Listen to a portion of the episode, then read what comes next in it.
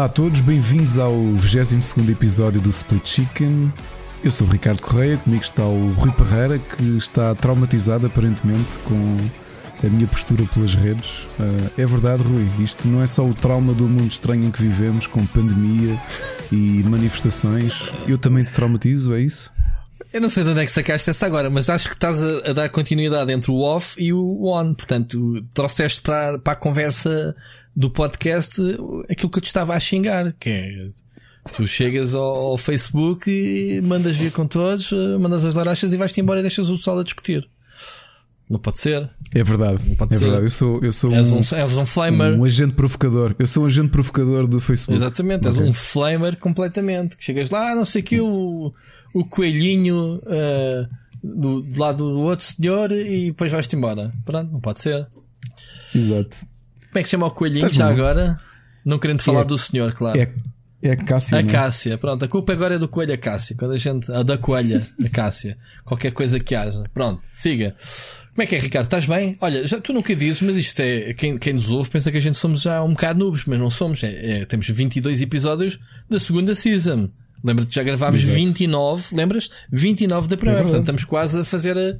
Não, estou a brincar, não sabemos. Mas a uh, segunda season já vamos combinados com quase, ora, 40 e 51, né? 29 51. mais 22 é 51, pela minha boa matemática. 51 mais um episódio e cumprimos um ano, são 52 semanas, um ano. Foi nesta altura, não foi? foi? foi? É porque o pessoal está a apontar-me que já há quase um ano que eu não faço uma stream no canal, portanto, yeah, foi quando começámos a gravar que o também podcast. Também é culpa minha. Foi culpa, culpa tua. Eu lembro-me que há um ano eu também atrás. deixei por causa disso. Eu também deixei por causa disto, porque as segundas-feiras à noite era quando eu fazia os meus streams. É, pá, coitadinho. E... Já viste, ganhaste. E também digo uma coisa, entre uma coisa e outra. Pois, agora, também acho. Também prefiro, acho. prefiro é, fazer o podcast. É melhor ninguém te ver, ouvir-te só. É melhor. Mas olha, lembra-te que, lembras quando a gente começou a gravar o podcast que eu fiquei doente como nunca tinha ficado? Fiquei sem voz, fiquei. Pois foi. Foi, sim, foi, está a fazer um ano. E não era Covid. Se fosse agora, olha, se eu tivesse apanhado aquilo, aqueles sintomas, aquela cena toda do meu ano passado, agora devia estar internado, ligado a uma máquina a pensar que era Covid, porque é, é os sintomas, não é? Estou a brincar. É pá, sim. Aliás, nós Tudo dois, agora é é sintomas. Essa, nós os dois tivemos essa coisa engraçada que, eh, tanto dezembro, um como o outro, né? fizemos, fizemos episódios uh, doentes, não é? Yeah. Enfim. Olha, e coisinhas... Olha, falando em Covid, já para despachar as aventuras do Ricardo, deixa só dar aqui um tempinho para poderes pôr o. Oi, rapaz, vamos lá. As aventuras de Ricardo. O teu genérico, já agora, o teu genérico é o melhor genérico de sempre. Eu ah, adoro. Não sei se isto vai aparecer antes ou depois do genérico. é melhor ser depois, okay. né? Siga, continua. Entretanto, já entrou. Aventuras do Ricardo, episódio não sei qual. Uh, fui ao escritório pela primeira vez na terça-feira passada. Jesus. Foi uma experiência estranha porque. Uh, porque pronto, estive num sítio fechado que não era a minha casa, depois de três meses, com outras pessoas. Estive lá o tempo todo com máscara. Tive uma uhum. reunião longa de duas horas em que estive sempre com máscara.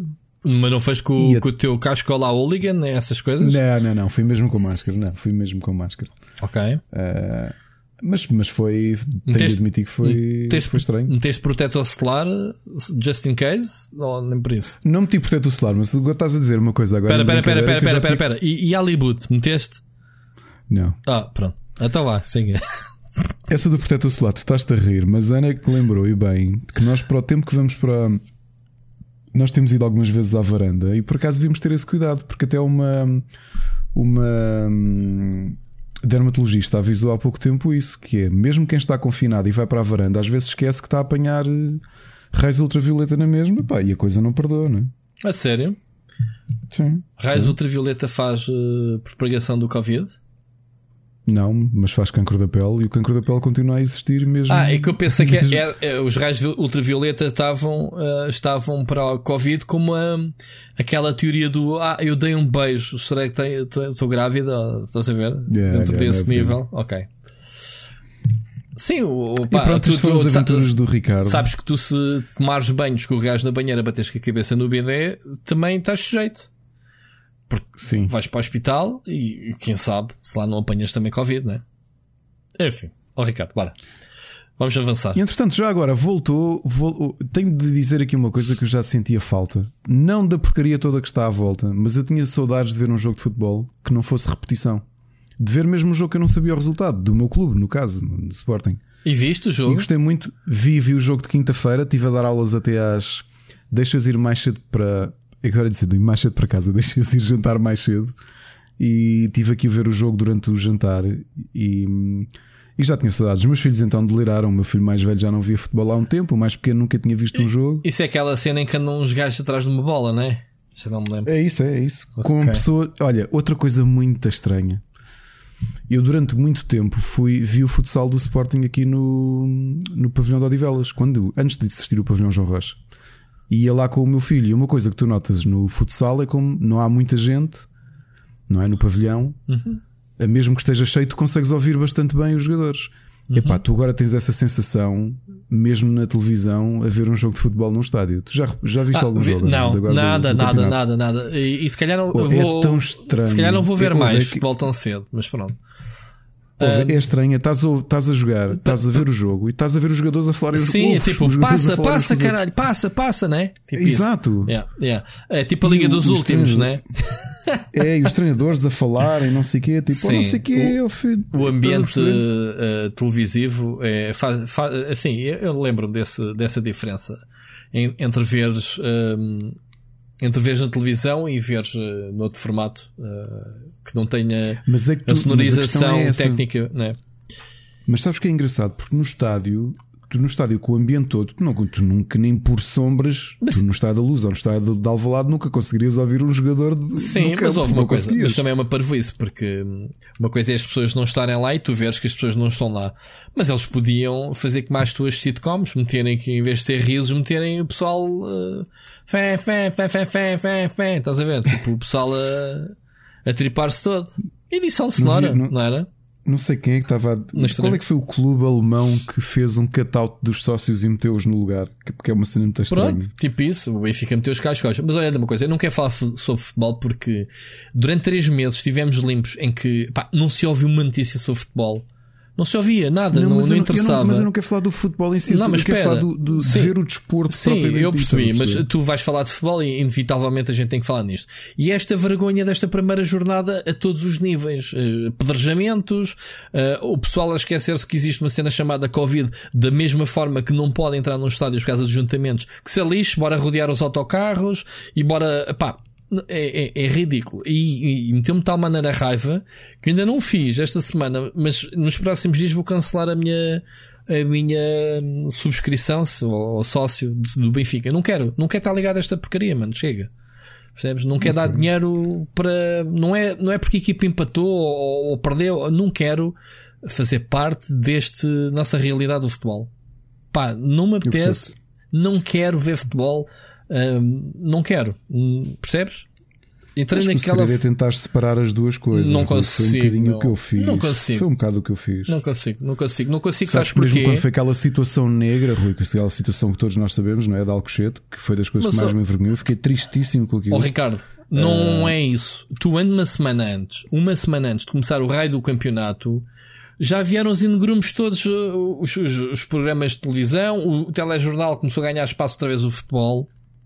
Só para dizer a generada, meu, só, só porcarias, percebes? Bitites e não sei o quê. Só, não por- quero, só meu. pela parte que não interessa, que é a parte que não é desporto, é o, tudo o que está à volta, não é? É isso que estás a Pá, dizer. então, mas estás a dizer, então, pois, e o que é que fica? Eu não posso ir ao estádio, como tu sabes e bem, ah, também não me apeteceria ir ao estádio. Não posso ir para os cafés ver a bola. Eu não tenho bola em casa, não dá em canal aberto. Onde é que queres que eu consuma futebol, Ricardo? Explica. Não, eu não, não quero. Não, não há essência do futebol para mim. E, epá, e tão pouco sequer quer falar nisso porque irrita-me. E, e só eu, como eu mantive a minha postura, que não é vir para as redes sociais queixar-me de tudo o que se passa eh, na vida, abstei-me disso. Eh, que tu segues-me no meu Facebook, raramente meto, e quando meto é uma parvoíça ou outra. Não, não sou gajo de vir para as redes, ah e tal. Pronto, não faço isso. E no, no Twitter é só so- sobre jogos no Instagram não meto lá os pés. Portanto, eu não venho para as redes sociais, portanto, mas apetece-me vir a xingar pessoas, mano. E eu não quero pessoas, uh, entidades, uh, whatever. Eu não me apetece sequer. E, e, outra promessa que eu fiz, que ainda não aconteceu muito por acaso, que era pá, pessoal que me esteja a spamar o moral, seja do Facebook ou do Twitter, para falar de guerras e incentivar futebol, vai de não sei se dá para meter raid, ignore ou, ou desamigar. Pá, não quero, não quero, meu, que volte outra vez, três meses impecáveis nas redes sociais sem se falar de futebol futebol neste podre. De resto. Mas, é, é, mas a pena é essa, é tu teres sentido que o ar estava limpo durante tantos meses, yep, não é? Yep, completamente. E de repente. Porquê que quando o desporto voltou, tu não olhaste para o desporto? Mas só, voltou. O desporto, mas eu, eu olhei. Então, mas o desporto voltou com tudo o que é mal inerente. Tu viste o que aconteceu ao, ao, aos jogadores do Benfica que foram apedrejados, meu, por um empate? Sim, claro que sim. Isto é o quê? Isto é o quê, meu? Percebes? Epá, não, não, quando, quando todos os clubes grandes, pelos vistos, empataram e perderam, o Porto, por exemplo, perdeu, quer dizer, não, não, não há desculpa, e estou a falar do meu clube, não há desculpa para isto. Uh, os jogadores devem estar completamente podres porque tiveram parados 3 meses. Isto nem sequer nas férias do verão entre épocas aconteceu. Pois não, pois não. E não existe pois uma não. tolerância, quer dizer, não existe não. O, o, facto de faltar o calor humano nos estádios, não existe nada que diga àqueles desgraçados que até tiveram muitos deles provavelmente de, de, de, quando eu digo desgraçados entre aspas, porque eles ganham bem e não tenho pena deles, mas pronto, mas tiveram que fazer o papel deles para ajudar o clube que foi uh, uh, meter salários na prateleira, ou, ou, redução de salários, ou prémios, ou whatever. Percebes? E, e, eu, eu se fosse um gajo, eu se tivesse levado uma padrada depois de ter feito o meu trabalho, depois de meses, eu dizia assim, amigo, desculpa, amanhã é como os gajos de Alcochete, os jogadores de Alcochete do Sporting que basaram, é meu, eu não jogo aqui amanhã. Eu não jogo, mano. Eu vou no autocarro descansado para ir para casa depois do, do trabalho, correu bem ou mal do jogo, whatever. Ele veio com um calhau na cabeça. Isso é o quê? Uhum. Isso é o quê, sim, meu? Não, não, há, não há justificação para a gente. E eu falo por mim, tenho esse poder que é como, é como nos jogos, não é? A gente vota com a carteira. Eu vou votar com a carteira porque não vou, vou deixar de ser sócio. Vou pegar nesse dinheiro e vou fazer a assinatura de HBO. Lá está canalizar um, um, orçamento, não vou dar mais dinheiro ao Benfica. E quando digo não dá dinheiro ao Benfica, é não dá dinheiro ao futebol. Acabou.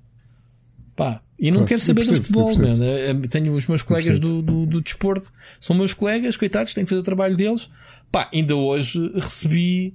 Uh, nem vou dizer, pronto, isto é uma coisa profissional, nem, nem vou, mas pronto, coisas, um desabafo que houve no, lá de cima no Porto, mano. não vale a pena estarmos a, estar a falar, já ia falar demais, mas o futebol já me irrita. Pronto, não, não consigo. Eu tenho pena que assim seja, porque repara, se a forma como eu revisitei o futebol e foi com o empate do Sporting, pá, foi o que foi.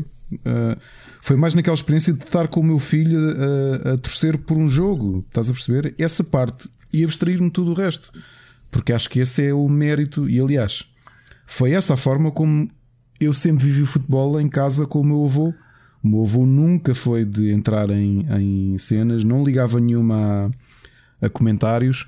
Admito que naquela fase inicial, o primeiro programa de todos de desporto, os donos da bola, não é? Com o Jorge, não, com o Jorge Gabriel inicialmente. Não, não é? achas? O domingo desportivo, meu, fogo.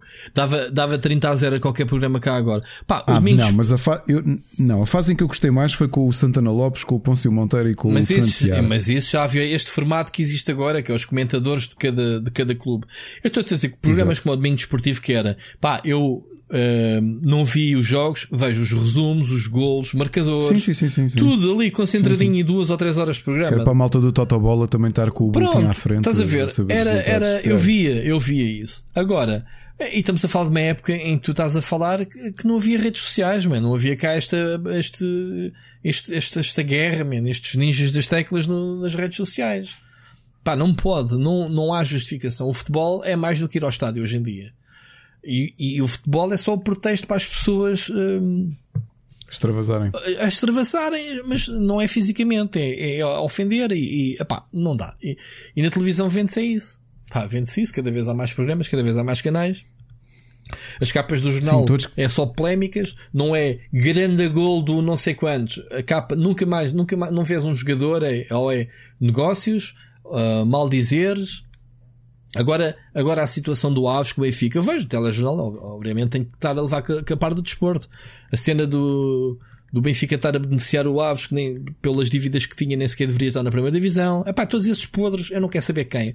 Epá, metam estes gajos todos na prisão, seja de qual for o clube, e façam a limpeza dos balneários.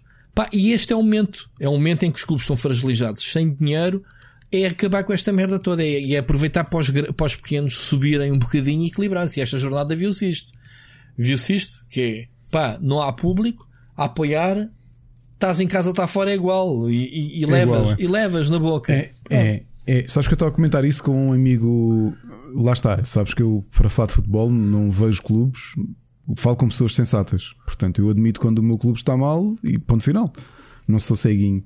E estava a comentar isso com um amigo meu que é benfiquista e que, e que dizíamos isso: que é curioso que tu tirares o público, retira também pressão sobre a própria Até arbitragem. não é arbitragem e adversários.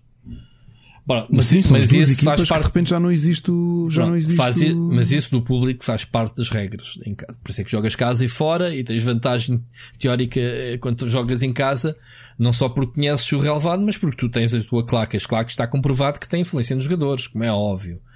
Ok? Isso, isso em qualquer desporto, em qualquer. eh, galvaniza-te. Especialmente um- quando atiram pedras. Estás a jogar ao, estás a jogar quando tiram pedras, isso já é, isso é outra, é, é outra parte da sociedade que, que- que se calhar nem viram um jogo. Pronto, é só porque.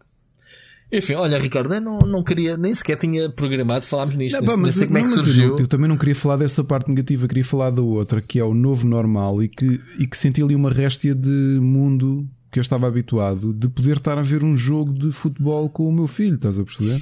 Mas, ó, ó, Ricardo, Ah. acho muito radical, se queres que te diga, de se abrir o campo pequeno para os espetáculos e não se deixar, mesmo condicionado, de abrirem os estádios. Não sei qual é o problema, os estádios são 50 vezes maiores que qualquer outro recinto eh, desportivo ou de, ou, de, ou- ou de cultura. O problema, se calhar, é quem, a quem é que atribuis os bilhetes, percebes? Mas pelo menos, Sim. pronto, mas pelo Eu- menos. sabes que eu acho que, oh, Rui, eu acho que o problema deve ter sido essa decisão internacional, porque tu- eu não me lembro de praticamente nenhum país a permitir o público voltar aos estádios.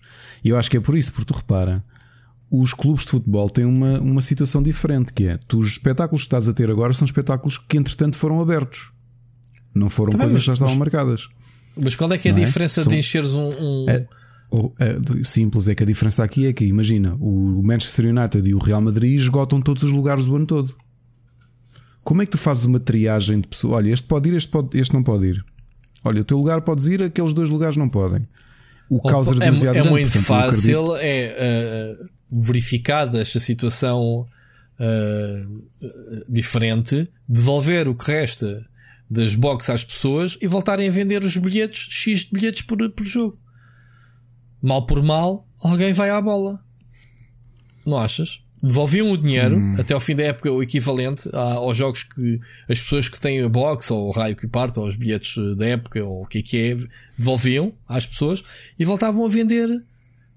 Digo eu, epá, isto cada um agora pensa como. Eu nem sequer me É debrucei sobre isso, fácil. inventei agora. pá, nem sequer Claro, dei ao trabalho. Nem sequer me deu ao trabalho de pensar sobre isso, mas lá bem, mas pronto. Hum, mas é como eu te digo, nesse aspecto sou, pá, uh, porque é que num sítio é seguro, no outro não é? Agora, da mesma ironia que é, porque raio é que a gente vai receber a final da, Liga dos Campeões, mais os quartos de final, e estamos todos contentes com isso? Os estádios vão estar vazios à mesma. Vai trazer dinheiro. Ah, vai trazer turistas para Portugal. Para quê? Para acompanhar as- as- os autocarros e apedrejá-los. Exato, Como os cá estão. Epá, percebes? Não consigo perceber uma vantagem. Eu, eu acho que há uma chique expertise da Europa. Tipo, Lisboa não é atualmente o sítio mais seguro. Mas Portugal em si é o mais, dos mais seguros da Europa, em termos do que se É, passou até, com a até porque há pandemia. dois fatores que eu, eu no outro dia estive a ler e não sabia que, que era mesmo verdade. A primeira é que fomos o primeiro país a receber a garantia de segurança do Covid pelo Congresso Mundial de Conselho Mundial de Turismo. Pronto, mas é isso, lá está. Percebes? E por isso é que eu estou a dizer que é chique expertise é lá de fora. Vamos para o sítio mais seguro. Agora, vantagem para nós, vamos que Abrir fronte- fronteiras à, à bruta por causa do futebol. Futebol. Não, as fronteiras já iam abrir de qualquer maneira dia, 16 dia 15. Ok. Mas, mas, mas ias abrir fronteiras a, a pessoal com medufa, tanto tu tens medo de ir lá para fora como outro. Agora o pessoal da bola quer lá saber. Ah, achaste que havia medo nos Olha, acontecimentos desta informação semana? que também li há pouco, não sei se foi no, no Sapo ou não, mas eh, li num mídia qualquer, que é curioso, é que O, Portugal, neste momento, é o terceiro país com maior percentagem de reservas eh, para férias este verão. É, isso confirmo-te. Eu estou à procura. Eu vou de férias no fim do mês e andei à procura e está tudo cheio. E estava a falar com a minha, com a minha diretora uh, sobre isso das férias, que ela também está à procura para agosto. Diz que segunda quinzena de Algarve já está com a ocupação de 98%. Portanto, sim, confirma-se. Porque as, vamos lá ver, as pessoas querem ir de férias. Tu queres ir de férias, não queres? Ou, ou pelo menos não. desejas ir, não quer dizer que tenhas coragem de ir. Eu tenho vontade não. de ir de férias. Sim, mas não vou. Queria sair daqui. Pronto, mas foi uma decisão que tomaram. Nós ainda estamos a tomar essa decisão. Obviamente que é assim. Tem que ser férias que eu possa pagar, tem que ser férias cá dentro. Já decidimos que não íamos lá para fora. Tal como fomos o ano passado para o sul de Espanha, se bem te lembras. Um, mas o que é certo é sítios de confiança que me inspirem confiança. Tendo enquanto isto, por exemplo, andamos à procura em vários sítios no, no Alentejo, pá, tá, pedem balúrdios, pedem aos 200, aos 200 euros por noite. por, por, casas, nem sequer é hotéis, quer dizer, eu tenho que estar a fazer e comprar comida e fazer comida. Estou para isso aqui em casa. Percebes? Ainda andamos a ver. Ainda não está decidido. Não posso pensar muito tempo, que tenho férias daqui a, aqui a duas, três semanas. Mas, é, mas sim, tens razão. A taxa de ocupação. Portugal está a ser, agora abrindo as fronteiras e tal, isto vai dar um pulinho. O que é bom, é pá, a gente tem que olhar para a economia também, não é? Uh, sim, mantendo, quantidade de pessoas mantendo os cuidados, de... claro, claro que sim, pá, claro que sim, tenho muita pena. Pá, ainda hoje passou aqui à porta um molador, eu estava bem ocupado porque eu ia, fui à gaveta, uh, ainda ia levar uma série de facas para ele mafiar, só que pá, disse, pá, não posso ir daqui agora, não me dá jeito, olha, fica para a próxima. Dá-me pena, porque há pessoas que estão a tentar lutar pela vida, que é mesmo assim, eu, tu, não ficámos sem emprego, mas há muita gente. Pá, eu conheço uhum. uma pessoa muito próxima uh, de mim de, que, que, ficou, ficou sem emprego. Estou-me a rever há 10 anos com outra crise. Foi atropelado pela, por esta nova crise. Porque é uma pessoa altamente profissional. Uh, ela ouve-nos, está. Grande abraço para ti, meu amigo. Mas estás a ver, e hei de fazer tudo para ajudar, obviamente, tal como me ajudaram e, me tentaram ajudar na altura. Agora, um, temos de ter cuidado, temos, temos que estar a bola para a frente. e as férias é uma decisão que andamos aqui a tomar. Epá, se conseguirmos algum lugar, não. Se não, ficamos em casa, uh, vamos à praia, que agora parece que se pode também ir à praia com estas apps todas da ocupação e não sei o quê, né? Uh, ainda não fui. Mas, é. Yeah. Vamos, vamos levar a a bola para a frente. Sabes porquê, Ricardo? Porque se isso não fosse aproveitar agora no verão, vem o, o outono e outra vez outra pandemia. Portanto, é aproveitar enquanto podemos agora, meu. Não é? Estou a ser irónico. Espero que não. Epá, pois também não sei como é que a coisa vai ser, ainda que acredito que as previsões de piorar no inverno sejam possíveis, não é? Pois, ninguém sabe. Ninguém sabe, pois há a teoria. E a realidade é que ainda vamos aprendendo muito sobre nós, quer dizer, a comunidade internacional sim, de cientistas sim, está a aprender muito sobre a doença, a perceber o número, a quantidade de sequelas que ficam até com pessoas mais jovens. Uhum. E, pá, e continuo, continuamos a perceber que não é, e, isto, não é pera doce. E as teorias que, que, que, o Covid lida melhor com, com o quente, outros com o frio. Os dizem para não lavar o chão da, da, casa com água quente agora porque com frio é que mata o bicho. Epá, ninguém se, ninguém se entende muito bem com isto. Teorias. Não é? Portanto, vamos, vamos, uh, vamos caminhando. Olha, vamos passar a, olha, vamos abrir já, vamos abrir já este podcast. Já temos aqui o nosso momento de, de notas soltas, digamos assim. Um, vamos já ouvir a primeira mensagem do ouvinte. Hoje temos uh, duas mensagens do ouvinte. Uh, e é uma mensagem do Dr. Tavares, ok? Vamos ouvir? Olá, Sim. amigos da Dividir Frango. Gosto muito do vosso podcast. O Rui, o Pereira, o Ricardo e o Correia são todos muito carismáticos. Eu ouvi o vosso último episódio, onde a Pereira disse estar triste porque a malta só se lembra dos projetos depois de morrerem. Eu achei boa ideia do Rui para lutar contra isso, divulgar mais o vosso podcast. Por isso, achei uma ideia. uma análise a vocês, para as pessoas serem familiares de vocês e assim ouvirem mais. Resumo: no podcast Dividir Frango fica sem dúvidas sobre tudo a Covid, os filmes do Emanuel, as melhores alturas para levar o lixo, coisas para fazer nas férias, os jogos de tabuleiro na moda e a música, embora sejam muito faciosos. Para uma de Celina Diona que não conheço, também falam de videojogos. Pontos positivos. É um podcast para pessoas novas. Não dizem palavras feias. O Rui uma vez disse, mas a Perreira ralhou logo. Pontos negativos. Não presta quando falam da Xbox. A PSX é bem melhor e deviam falar sempre mais. Ainda bem que o tal de Jorge e Nelson não vêm a este podcast. Pelo que ouço, iam passar o tempo todo a falar da Nintendo e já não temos 6 anos para jogar jogos para crianças. Narrativa. Todas as semanas eles têm um convidado secreto chamado Xiu que falam sempre, mas ninguém sabe quem é.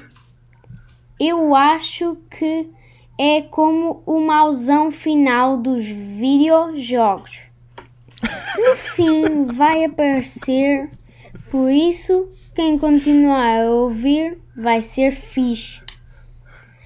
Vale a pena? O divertimento é mais se forem mentes abertas. O divertimento é menos se forem mentes fechadas. Classificação final. Este podcast da Dividir Frango sai da minha análise com 9.349 de 10. Cumprimentos. Prontos, chegamos ao fim desta análise. Espero que tenham gostado.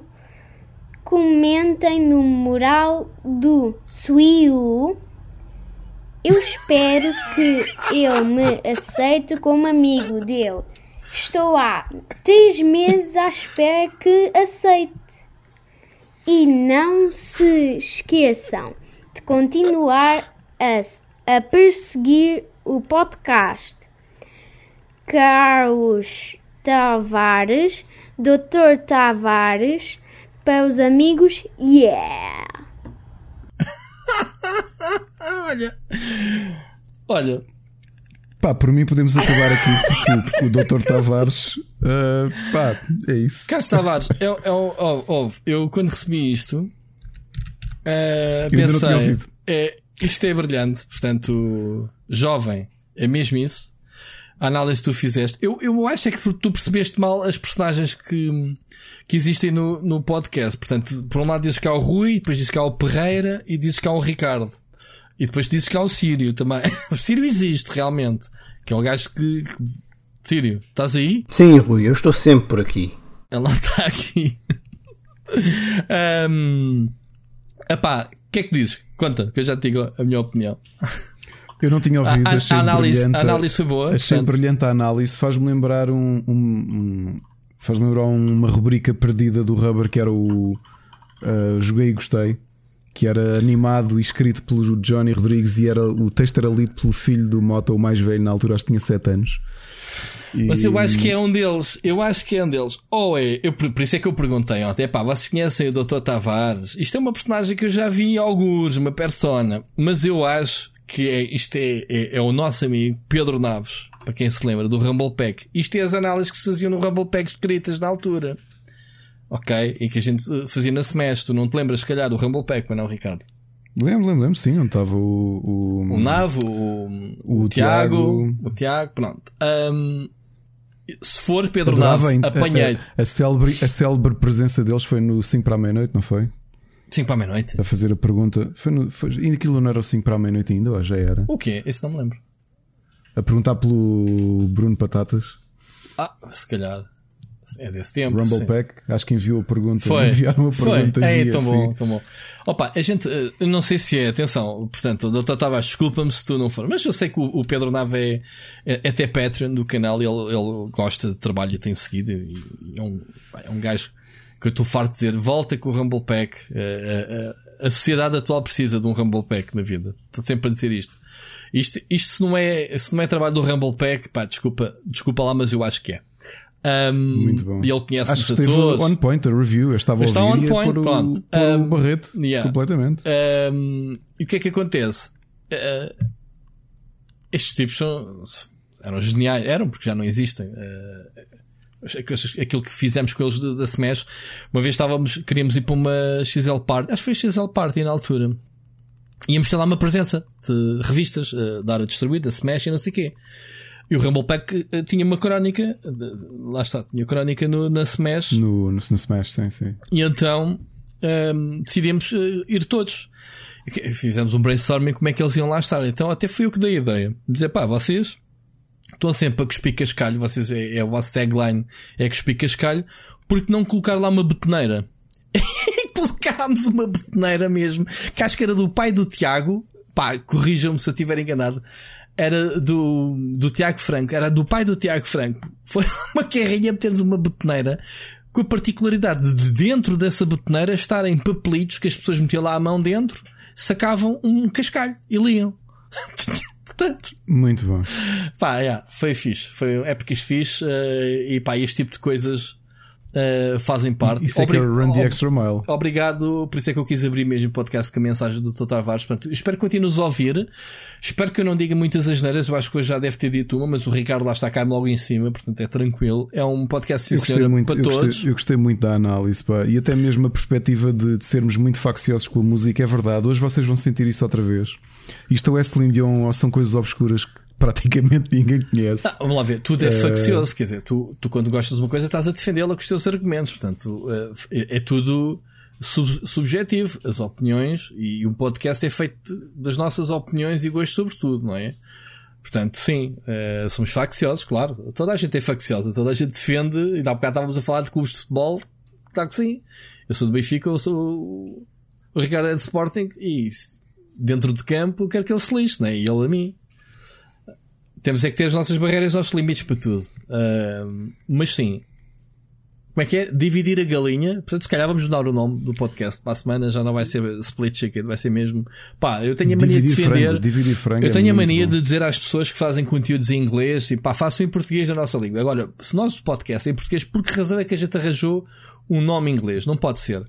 A partir da próxima semana. Dividir frango. Divide a galinha. Não te esqueças de alterar o logotipo. Não sei se tens escrito Exato. ou não. Dividir Pá, frango. Tens que mudar di- o nome do canal também. Dividir frango, é- não é galinha.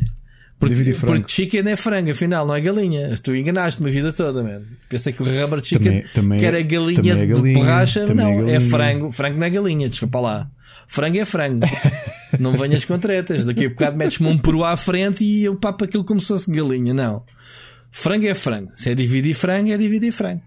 Tá ter bem? uma t-shirt a dizer isso. Frango é frango. E portanto, Sírio, tu estás envolvido nisto. Portanto, não se esqueçam, malta, que ouviu este podcast no moral do Sírio, quando ele publicar eh, este podcast, de comentarem lá a análise. Obviamente, que quando a gente faz uma análise, depois as pessoas vão comentar a própria análise, não é? Portanto, espero que sim, que dividam. Tá-se? Mais uma coisa a acrescentar? Nada, ah, obrigado, Dr. Tavares. Foi excelente. Ah, a- e outra a- coisa, Tesoro, não fiques por aqui. Até podemos todas as semanas receber assim. Para a semana não, não, não precisa ser outra review, mas podes, eh, podes também comentar eh, cenas da atualidade, política internacional, eh, pá, o que se está a passar na América, pá, como quiseres. Fica aqui o convite.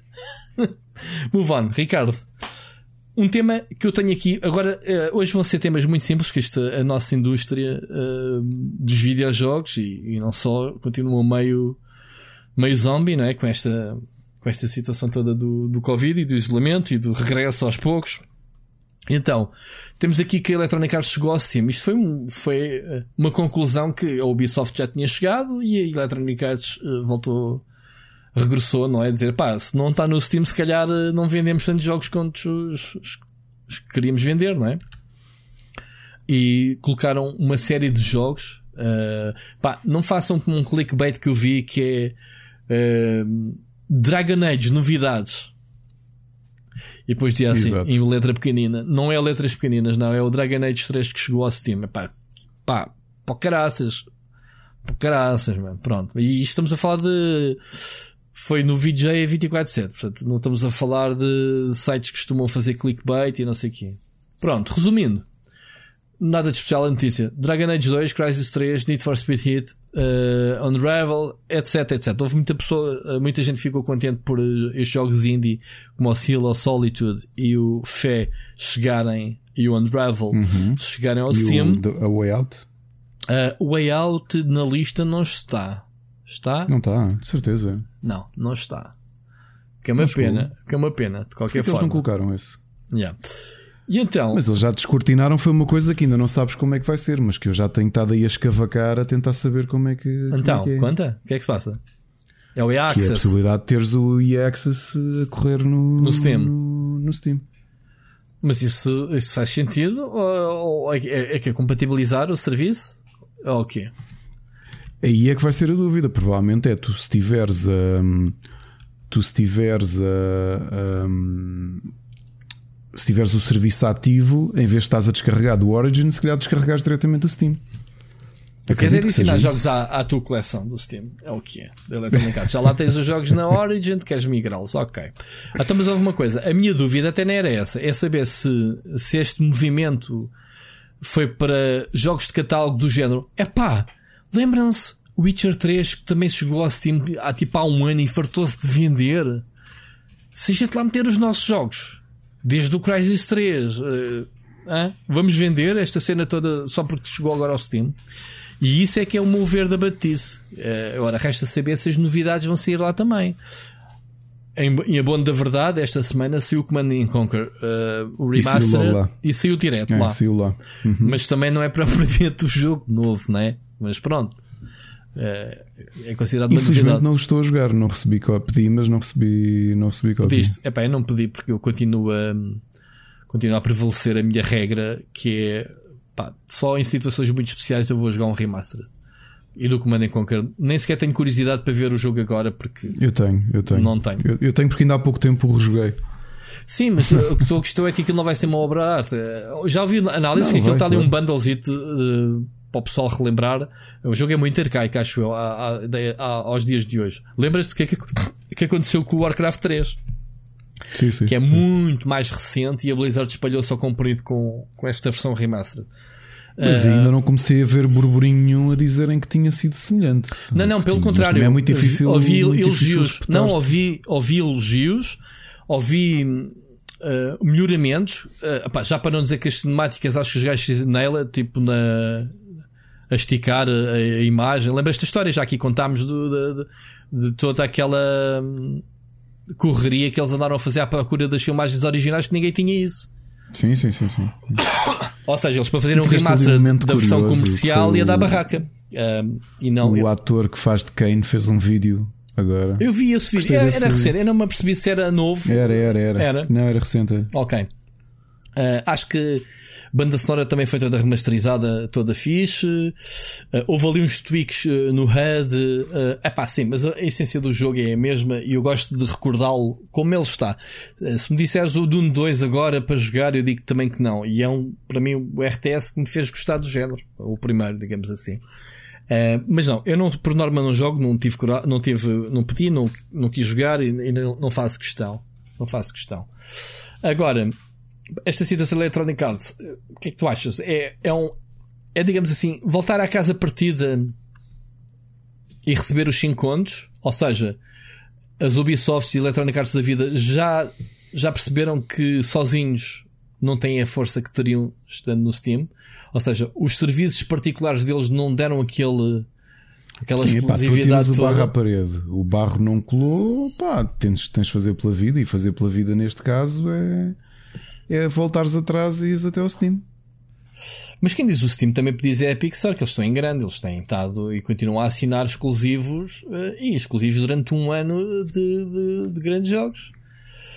Mas a questão é, eh, por muito bem que a Epic tem estado, e nós temos falado aqui muito, será que isso, se- será que isso representa um, uma, um roubo assim tão grande de cota de mercado do Steam? É que eu não sei se representa. Eu continuo a achar que muita gente, para o investimento que tem de mais de 10 anos de jogos comprados no Steam, e na possibilidade de comprar num e no outro, se calhar pensa, é, espera e compro no Steam. Opa, mas esperares que isso um continua a ano. acontecer. Eu, eu não, eu não conseguia. Eu conheço muita gente que está, que está a fazê-lo. Eh, jogos que já. Pronto, porque o, o Epic só já tem um ano. Jogos que foram exclusivos, os primeiros, já estão agora no Steam. E, e há pessoal a dizer: Ah, finalmente já posso ir jogar o jogo. Isso sim, existe sim, senhor. Eu não era capaz, mas eu, se quisesse jogar um jogo, já aqui falámos várias vezes sobre isso, eu vou, eu vou ter com o jogo onde ele estiver. Vou ter com ele. Pá, se tiver em vários sítios, obviamente vou optar pela plataforma eh, onde tenho mais jogos, onde eu me sinto melhor. Até porque não sei se sabes, esta semana, acho que foi esta semana, não coloquei aqui nos temas, mas o Galaxy 2.0 já, já bomba, já está para todos. Tanto que eu, eu recebi o update. Ainda não tive a pachorra para configurar aquilo. Tu já consegues concentrar todos os jogos, todos os clientes num sítio só. Não sei se já experimentaste a beta, se tiveste Não acesso. experimentei, não experimentei. Não? Não. Então, atua, Mas se calhar vou atualiza- experimentar. atu- tens que experimentar porque ele, se acontecer como eu, eh, vai disparar um update obrigatório e quando voltares, estás no Galaxy 2.0 e tens aquilo tudo bonito. Epá, e não há volta a dar. Eh, O, o cliente está muito giro. Está organizado, tem filtros, podes adicionar, se quiseres, obviamente, eh, serviços de consolas e, e de PC. Eh, não sei se aquilo está a funcionar a 100%, porque não explorei, mas se calhar futuramente tem que ver. Tem que ver. Ah, incluindo os achievements, ah, pá, centralizares os teus ah, amigos, em, seja em que plataforma estiveres, pá, vamos ver. Vamos ver como é que funciona. Mas pronto, Electronic Arts então é este, este assunto. Ahm, outra coisa. ahm, outra coisa que ah, ah, ah, ah, ah, queria trazer. Estou-me a perder aqui um bocadinho porque eu andei aqui a trocar a ordem dos nossos tópicos. mas se calhar vamos passar para a mensagem do ouvinte do segunda, está bem? Porque curiosamente é sobre um tema que a gente ia trazer esta semana, mas que ele aproveitou e lança a ele, está bem?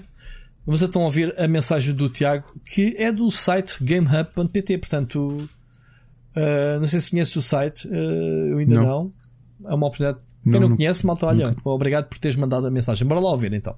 Olá Split Chicken, o meu nome é Tiago, sou um dos editores da, da Gamer.pt e tendo acompanhado a indústria dos videojogos já há muitos anos, hum, eu estou a achar curioso este ano a forma como as empresas de videojogos estão-se a adaptar esta situação toda do Covid e também pelo facto de não termos E3. Hum, e a minha questão ia, ia nesse sentido. Acham que a E3 ainda vai ter a sua preponderância para o ano? Será que este ano as empresas a ver que conseguem chegar a tão ou mais público na mesma sem ter que gastar dinheiro em viagens, sem ter que gastar dinheiro em infraestrutura lá na E3, para o ano vão querer ir na mesma ou como é que acham que vai correr? Ou se calhar para o ano vão querer continuar da mesma forma que fizeram este ano? Era só para ouvir a vossa opinião sobre este assunto. Um abraço a todos e bons jogos. Ok? Tiago, obrigado pela tua mensagem. Ti- Ricardo, não sei se tu deste conta, mas esta é a semana da E3. Se o mundo fosse perfeito e azul, ahm, seria a E3 esta semana. Por acaso o mundo está mais azul agora que há menos tráfego automóvel. Uh, Verdade. É- Desculpa. É verdade, mas é verdade, mas é verdade. E então, ahm, se faz falta uma E3, já aqui falámos sobre isso. Uh, já, já, aqui já, já falámos. dedicámos aqui bastante tempo e notoriamente de, não, de, eu ter, de ter olhado para o calendário e não reparar nisso, quer dizer que. Não faz já- falta. Não. Não, se calhar porque. Pronto, vamos lá ver. Tu eh, costuma-se dizer a expressão eh, só faz falta quem está. E se estiver cá, faz questão de te dar a conhecer que estás cá. Se não tiver, é pá, tu também não tens de estar sempre a perguntar pela pessoa, certo? É um bocado por aí. Que é que acontece com a E3? A mim não me chateia a E3. O, o que me deixou muito preocupado é a alternativa à E3, porque pintou-se mundos e fundos. Nós aqui eh, eh, rejubilámos isso, que eram os eventos online que ia haver. Se clicares aí no link que eu te deixei, Ricardo, eh, que era por causa disso que eu ia puxar este assunto, está uma salganhada que ninguém se entende. Por um lado, são coisas a adiarem-se por causa do que está acontecendo nos Estados Unidos. Muito bem, a PlayStation na semana passada adiou. Já, não sei se soubeste, há momentos revelou que vai ser dia 11, portanto é Dia oficial. 11. Sim, sim, Um, sim, sim. Que é quinta, né? Sim, na quinta-feira. Um, mas há aqui cenas a serem marcadas, a desmarcarem. Eu estou a olhar para o calendário, hoje é dia 8. Pá, e supostamente já deviam ter acontecido uh, Indie Live Expo no dia 6. Passei ao lado, não sei se realizou. Pois o Paradox Insider até está arriscado. Os gajos até brincam com isto, que é, é as cenas. Sabes, sabes o que é que isto faz lembrar? Mentalidade de streamer. É a mentalidade que é, man, pá, hoje eh, aconteceu aqui um percalço, numa, pá, não me dá jeito de fazer streaming. Amanhã, amanhã estou aí, malta, apareçam. Estas cenas dos eventos online parece-me um bocado isso. Há bocado estava a comentar com o Sírio, lá está, olha o Sírio, que era o, do, do rumor que a PlayStation ia acontecer dia 11. Era rumor, aqui há umas horas atrás era rumor, à tarde. Eu disse, é pá, não pode ser, man. A PlayStation não vai marcar isso tipo com 48 horas de antecedência. Porque, pronto, em termos de marketing de avisar a malta, uh, pumba, passado um bocado, está confirmado. Pá, então, já, ok, tipo, é, é, não houve a semana passada, data por anunciar. E de repente, olha, é, é já amanhã. Amanhã a malta está aí toda. Estás a ver o que, o que me preocupa nesta cena? Era uma Sim. promessa de 4 meses, até à Gamescom. Man, daqui a bocado estamos em agosto e ainda não vi jogo novo. Não vi nada. Já viste alguma coisa, entretanto? Desde Nada. o, desde o gameplay de, sei lá, do. eh, qual foi o último jogo? O último. eh, o da Sony, sim, o Ghost of Tsushima. Ghost of Tsushima. Viste mais alguma coisa de, de bué de jogos que não sei, não sei. O que se passa é que se eu viesse a E3 esta semana, mesmo que eu não fosse lá, lá está, não me faz falta ir lá, já lá fui duas vezes, já agora, Tiago. O Ricardo também. Já foste uma vez, não já? Não, tu a E3 não Eu não foste. fui, eu não fui. Não, não, eu a 3 não fui. Portanto, eu já fui duas vezes, Ricardo, uh, Tiago. Portanto, sei do que estou a dizer. Um, é ótimo ir lá, é uma experiência única, mas um, se, mesmo que eu não fosse lá e me bombardeados com trailers e anúncios, nem que fosse nos sites de notícias, uh, e não está a ver népia, porque não se passa nada online. O problema é mesmo esse. É, onde é que está a alternativa? Não há E3, mas há bué de eventos. Pá, eu não consigo perceber, Ricardo, aqui entre nós que somos amadores e, e, eh, amadores, entre aspas, eh, como produtores de conteúdos, portanto, vamos pensar dessa forma, ok? No meu caso, o meu canal, ah, não sou remunerado, é uma coisa minha, é um hobby que tenho neste momento, mas continuo a ser profissional porque me pagam por escrever sobre jogos e outras, muitas outras coisas. O que eu quero dizer é, man, não custa nada eu, como gestor da comunidade, de pôr-me em frente a uma câmara, fazer 20 minutos de stream de um gameplay que a minha equipa me possa passar. Aquela que era suposto estar a fazer uma demo toda pipi para mostrar na E3. Man, a gente fala. Um vlog. Eu chamo-lhe vlog no meu canal. Eu falo sobre o jogo durante 15 minutos, que foi basicamente o que o Mark Cerny fez da PlayStation 5 aqui há uns meses, mas durante uma hora. Estás a ver? Não custa nada. Já agora do Max Cerny, antes que me esqueça, o, o, o Bernardo Lopo partilhou hoje no nosso grupo, tu deves ter visto uma coisa que já agora deixo aqui um conselho porque é realmente relaxante, que é um vídeo de 20 minutos de ASMR, e lembram-se há uns meses eu não sabia o que era a ASMR, Yeah.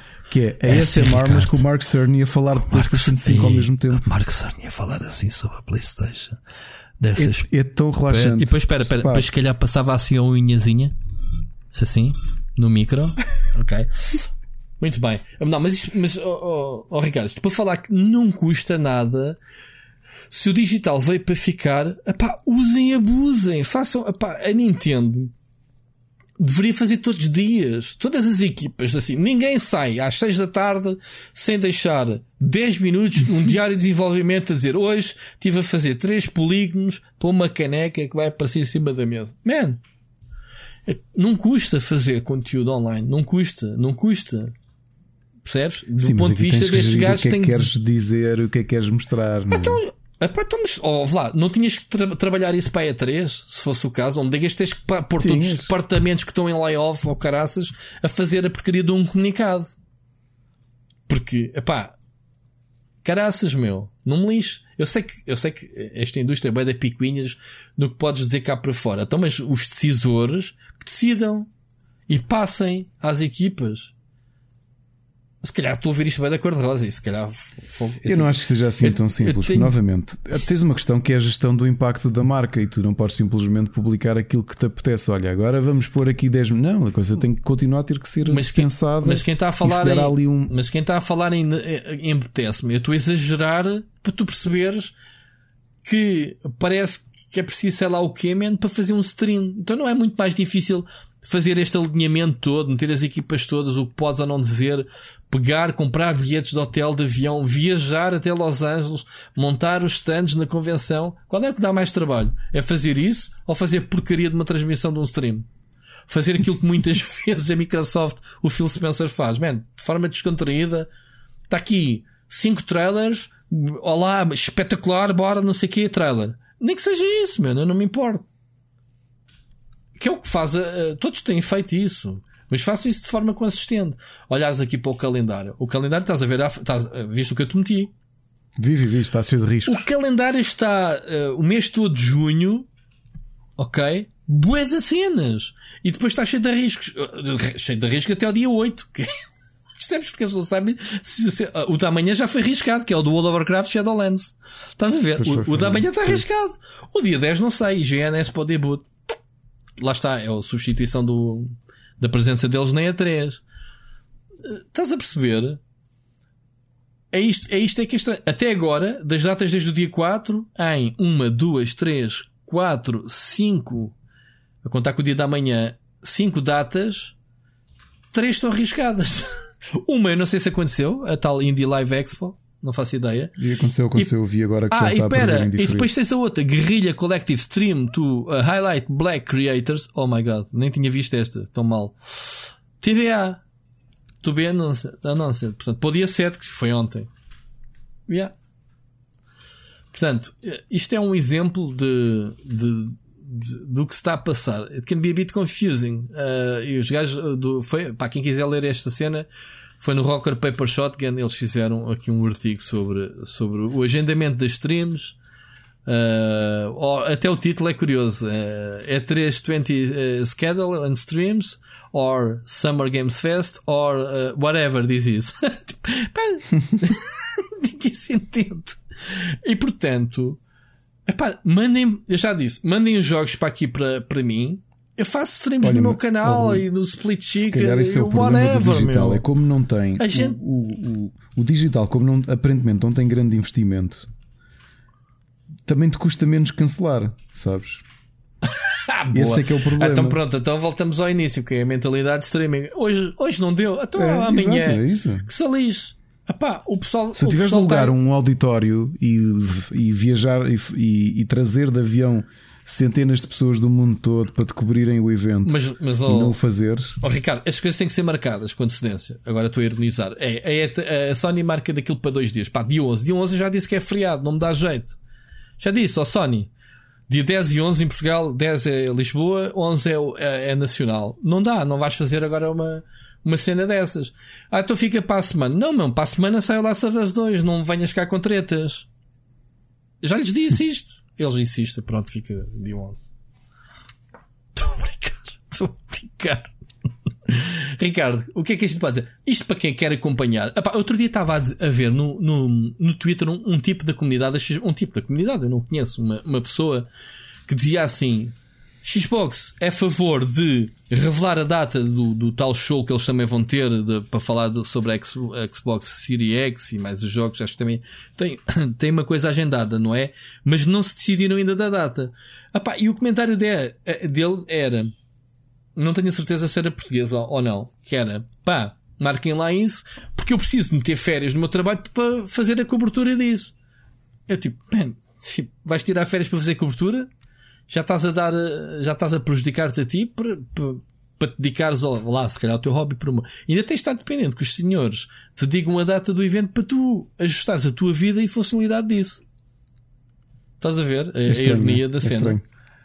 Pá, cada um faz o que quer e, obviamente, eh, eh, damos o apoio que temos que dar à indústria.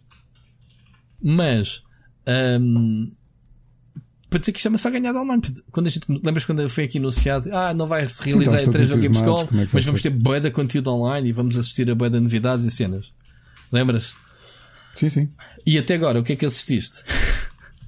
É o split chicken Ah, todas as ah, ainda é cedo, ainda é cedo. Não é cedo, isto já foi anunciado. Em maio já houve dois eventos, que foi a tal a revelação do motor Unreal 5 e os gameplays, não é? Do, do Last of Us. Isto só os- para dizer que é uma vergonha, porque Hum. volto a repetir isto 50 minutos depois. O Rui já esteve sem voz e fez o programa. Eu já tive com febre a fazer o programa. Não pode ser. Naquilo que ainda hoje não sei se não foi o Covid inicial. Já houve um Covid, já houve isolamento. Percebem? E, e não cancelámos. E estamos aqui. Eu só os vejo andar lá para cima e. Falam, falam, e não os falam vejo fazer e não fazem fazer nada. Pois, também acho. Tens toda a razão. Bom, mas sejamos honestos. Segundo o calendário, há muita coisa que vai acontecer. Por exemplo, o PC Gaming Show. Atenção, há aqui coisas que estão a ser alteradas em função do que está passando nos Estados Unidos. Eu apoio isso. As pessoas têm Claro, mais. É, que, é que pensar, não, não estão para aqui virados. Epá, eu compreendo. Claro, a situação é demasiado grave para, Sim, para, com- para tu estares a com- competir com. Sim, com- com, com- com o mediatismo que é uma cena. Não dá. Não dá, é grave e não podemos mostrar-lhes como gatos. Há quem defenda que, ah, no meio da desgraça, ao menos isto me entretinha. Certo, mas não podemos olhar para o nosso próprio umbigo, né? Senão Claro. as coisas não funcionam. Mas pronto, Aliás, a minha família tinha uma. Quando eu me queixava que não. Ou quando alguém se queixava que não, não tinha com o que se divertir, havia uma frase que a minha família dizia que eu não vou dizer aqui. é muito bom. Vem-me logo à não- cabeça. Toda a gente sabe essa fase. Pronto, depois também o é- Dr. Tavares disse que a gente não respeita os mais novos. Não podemos, e realmente não podemos ter esse, esse egoísmo de. Como vi muita gente, vi muita gente inflamada. Que estou desiludido com a PlayStation porque eu ia ver o, Sim, a cena neste dia. Sim. Porque. Vou já para a Xbox. Epá, é daquelas coisas já, que tu vou, vou- pensas. vou já comprar uma Xbox. Foi um dos comentários que eu ouvi. Eu acho que o gajo estava a brincar. Não era assim tão estúpido por causa disso. Ahm, mas pronto. Vamos, eh, vamos querer que o- as coisas vão para a frente, o calendário. Há muita coisa boa. Ah, resta saber, por- como por exemplo, a 12 de julho, ah, Ubisoft Forward. Portanto, é isto. É sempre para a frente. Bora. Ricardo, outro tema. Ahm, ah, nem respondemos ao Tiago. A E3, a E3 faz falta. Queremos quer não. Ah, não sabemos se é um investimento. ah, se aquilo que a Sony fez, que foi desistir há 10 anos, a Nintendo já há muitos mais anos para investir nos seus próprios, mas mantive, a Nintendo não está lá nas conferências, mas manteve, mas manteve um espaço físico bastante grande na E3. Há, há que não confundir as coisas. Uma coisa é a ausência total, que foi o que a Sony fez o ano passado e ia fazer este ano, que é não, nós estamos na conferência, nem temos nada para mostrar no, no recinto, não vamos ter stand. A Nintendo foi diferente, é, não, não vamos estar a investir em, em conferências, mas estamos lá com os nossos jogos. Faz falta, faz falta porque já percebemos que a indústria. hum, e eu percebo isto. Eu, eu percebo isto a, a nível não só dos videojogos, mas do hardware e qualquer outro assunto, que é quando te colocam um embargo, a tua tendência é fazer para respeitares o embargo. Se, te- mandarem tipo um impresso release com um embargo de uma data, tu vais do género, eu tenho que tomar uma decisão, ou vou publicar isto, e para publicar isto, para ser o primeiro é no embargo. Portanto, eles têm faca e o queijo na mão se não te mandarem a cena com o embargo, às vezes até é uma porcaria de uma informação, e, e quando eu digo informação, até se calhar os jogos têm acontecido a mesma coisa, cria-te aquela pressão que é, pá, se eu não publicar, se calhar o meu concorrente vai publicar, e andas naquele standoff, não é? Uhum, e acabas por fazer, e ganha, obviamente, quem teve a ideia de colocar um embargo. Hum, isto para dizer, perdeu o raciocínio, entretanto. Ajuda-me lá Da- antes do, do da, embargo. importância, Ah, da importância que. ah, que- quando tu tens. hum, quando, tu, quando tu tens um evento físico, se não tiveres lá tu, está lá a tua concorrência. Portanto, a tua tendência é ir lá, ponto. Obviamente, se tivermos dinheiro para investir. E sei que em Portugal, quando eu trabalhei na Goody, nós mandávamos três jornalistas, investimento da casa, não é como agora, que há muitos eh, youtubers e, e- e alguns meios, e atenção, a gente também foi por convites das marcas. Nós fomos pela Sony à Gamescom, já fui So- pela Microsoft à Gamescom e a outros eventos, não é questão. Mas nós é fomos três. a isso tudo Sim, mas, nosso bolso. mas é a Menos três. da Paris Games Week. Paris Games Week e Madrid Games Week foi com a viagem paga. Sim, Ricardo, mas a E3 nunca ninguém convidava a imprensa. Atenção. Convidava, assim, jornalistas tipo televisão. Ok? Eram os únicos convidados que. Imprensa escrita especializada como, como nós, Goody, Big Gamer, etc., era um investimento de muitos milhares, e eu testemunhei isso porque eu fui uma vez, das duas vezes que fui à E3, fui uma pela, pela Goody, fomos três jornalistas, hotéis, deslocações, refeições, tudo por conta da nossa empresa. Garante que é um investimento do caraças para trazer material para três revistas, na altura Big Gamer, Maxi Consolas e, e PlayStation Oficial, e depois para os sites também. Portanto, era um, era um investimento, mas tínhamos de trazer temas de capa para dois ou três meses, Oh, as oh, entrevistas. então e o ano em que tínhamos um e calendário cheio. foram para alimentar o Rubber, que é um site amador. Mas cheios do bolso. Claro. Pronto, é isto que eu estou a dizer. E então, quando tu vais lá, a tua tendência é, é ir lá e cobrir e fazer e existir as coisas. Tu não queres saber as coisas pela net, queres saber por ti, falar com as pessoas. Eh, As entrevistas só acontecem se tu fores lá. Duvido que o pessoal ande a dar entrevistas pelo Zoom agora. Lá está, teoricamente, Claro. muito mais fácil. Man, o bacana só tem que ligar a câmera, certo? Não acontece. Então, ah, nem o Geoff Killing. Como é que era?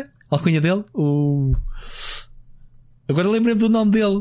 E não Ah, lembramos da alcunha. Era quem? O era o Vitor. Era não o Vitor. Já não me lembro. Era o Vitor. Pronto, não interessa. Mesmo o Vitor não tem entrevistado ninguém. Entrevistou o Tony Hawk. entrevistou o Tony Hawk. Entrevistou o, o, o Tim Sweeney da, da Epic. em, e acho que mais ninguém. Ou seja, é tudo bem da fácil. O digital é só ligar a câmera, como eu dizia ao bocado. E agora estou-me a contradizer porque isto não acontece. Custa alguma coisa, Ricardo? Aquela entrevistazinha aqui a E3, depois não sei quantas horas de viagem, não sei o quê. Não podias tê-la pelo Zoom. 15 minutinhos. O pessoal está ali a almoçar e dizer, ah pá, tenho uma entrevistazinha e já volto. Hã? Tu não dizias isso? Não, vou ali a E3 a Los Angeles e já volto. Exato. Estás a ver a diferença? Não acontece, meu. Não acontece. As coisas não forem físicas, não se realizam. E, e está a ser provado. Pá, entrevistar pessoal, mano. Entrevistar pessoal. Qual é a dificuldade? É como tu dizes ao bocado, é o controle quem fala, não fala. Já tenho assistido a alguns webinars de tecnologia. É bué de amador.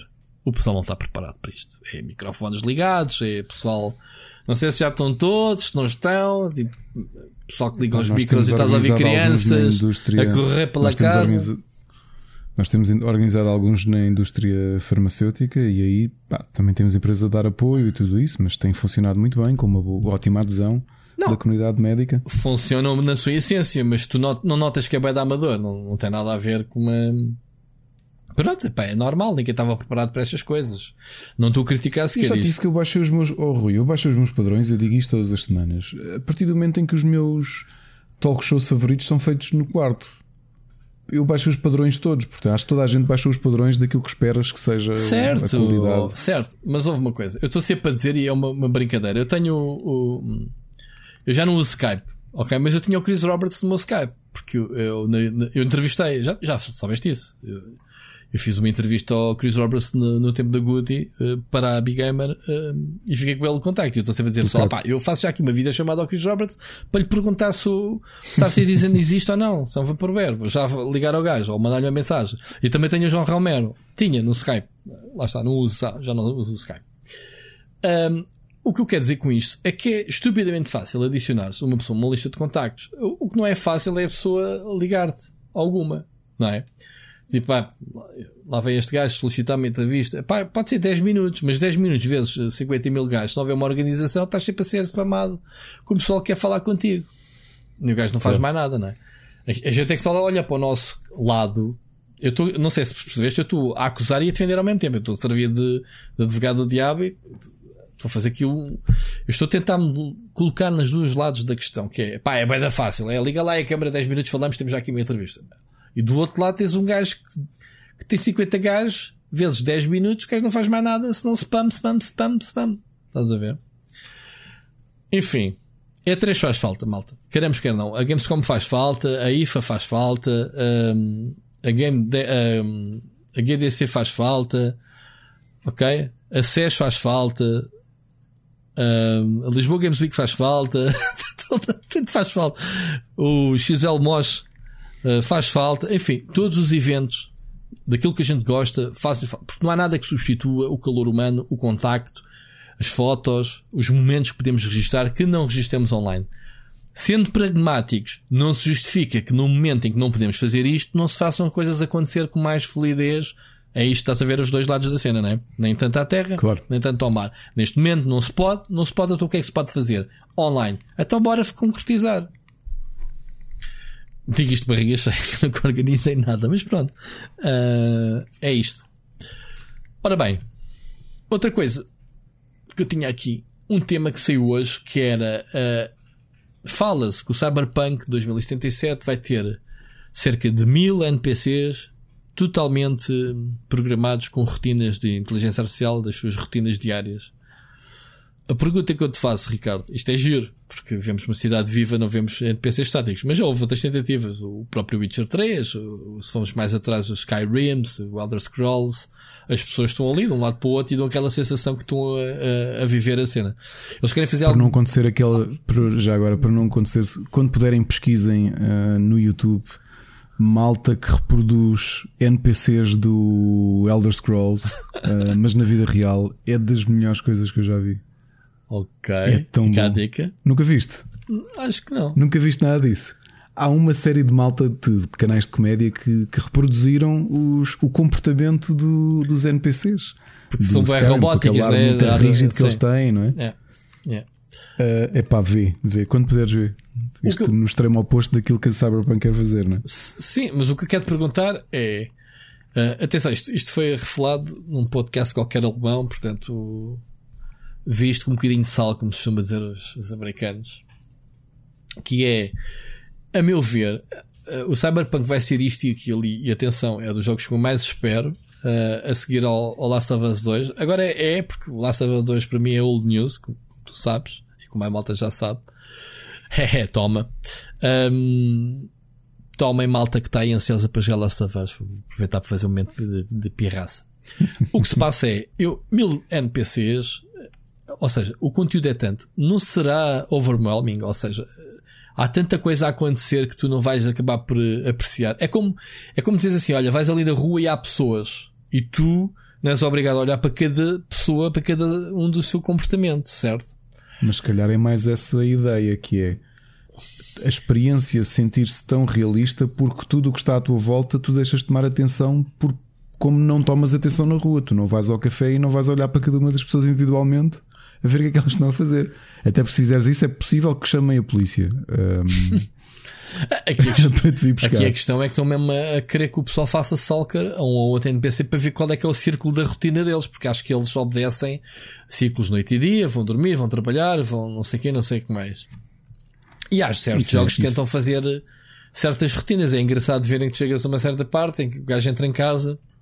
Claro, tu vais atrás da casa dele, o gajo começa aos berros contigo, lá está Elder Scrolls a dizer, man, base, eh, estás aqui a fazer, ou, ou se tentas roubar-lhe alguma coisa, o gajo chama a polícia, e depois vem a polícia ou os soldados e, e atacam-te e não sei o quê.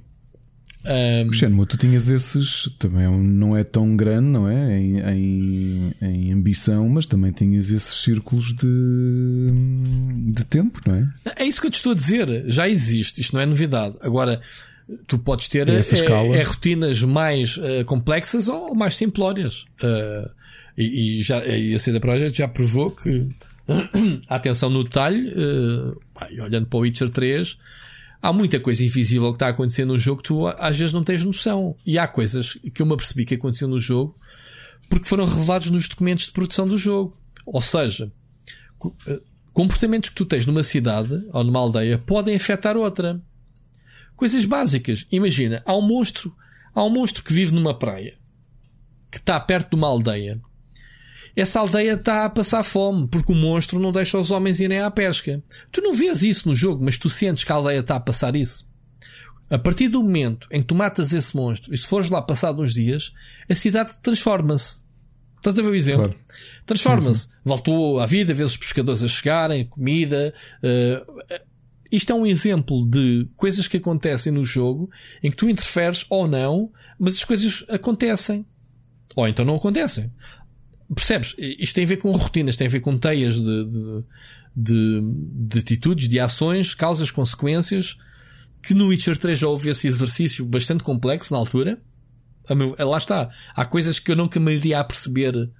hum, pá, porque normalmente quando acabas as quests de uma aldeia, só voltas lá se te mandarem lá outra vez. Ou a não sei que acabes o jogo e andes a curtir pelo mundo e te lembres, epá, esta aldeia que eu passei aqui há não sei quantas horas atrás, tipo no mês passado quando eu joguei, quando comecei o jogo, está diferente. Não te vais lembrar nisso num jogo tão vasto. Eu pelo menos não tenho essa capacidade de memória. Mas faz sentido o que eu disse. Faz sentido aquilo que existe no jogo se tu perseguires isso. Pessoal que joga Witcher e que tenha, como eu hoje li, um, há um gajo. Olha, li hoje, li hoje, li hoje. Olha, mesmo a propósito, no Witcher 3, um tipo a dizer, colocou no Reddit uma imagem a dizer: Malta, tem 350 horas do Witcher 3, ok? 350 horas. Eu acabei o jogo na altura com 80 horas e, e, e comecei a dar skip a, a, às quests secundárias a partir do, da terceira parte do jogo, da, das ilhas e não sei o quê. O gajo diz que em 350 horas descobriu num sítio lá específico um elevador de cordas para ir para lá para um sítio qualquer lá acima.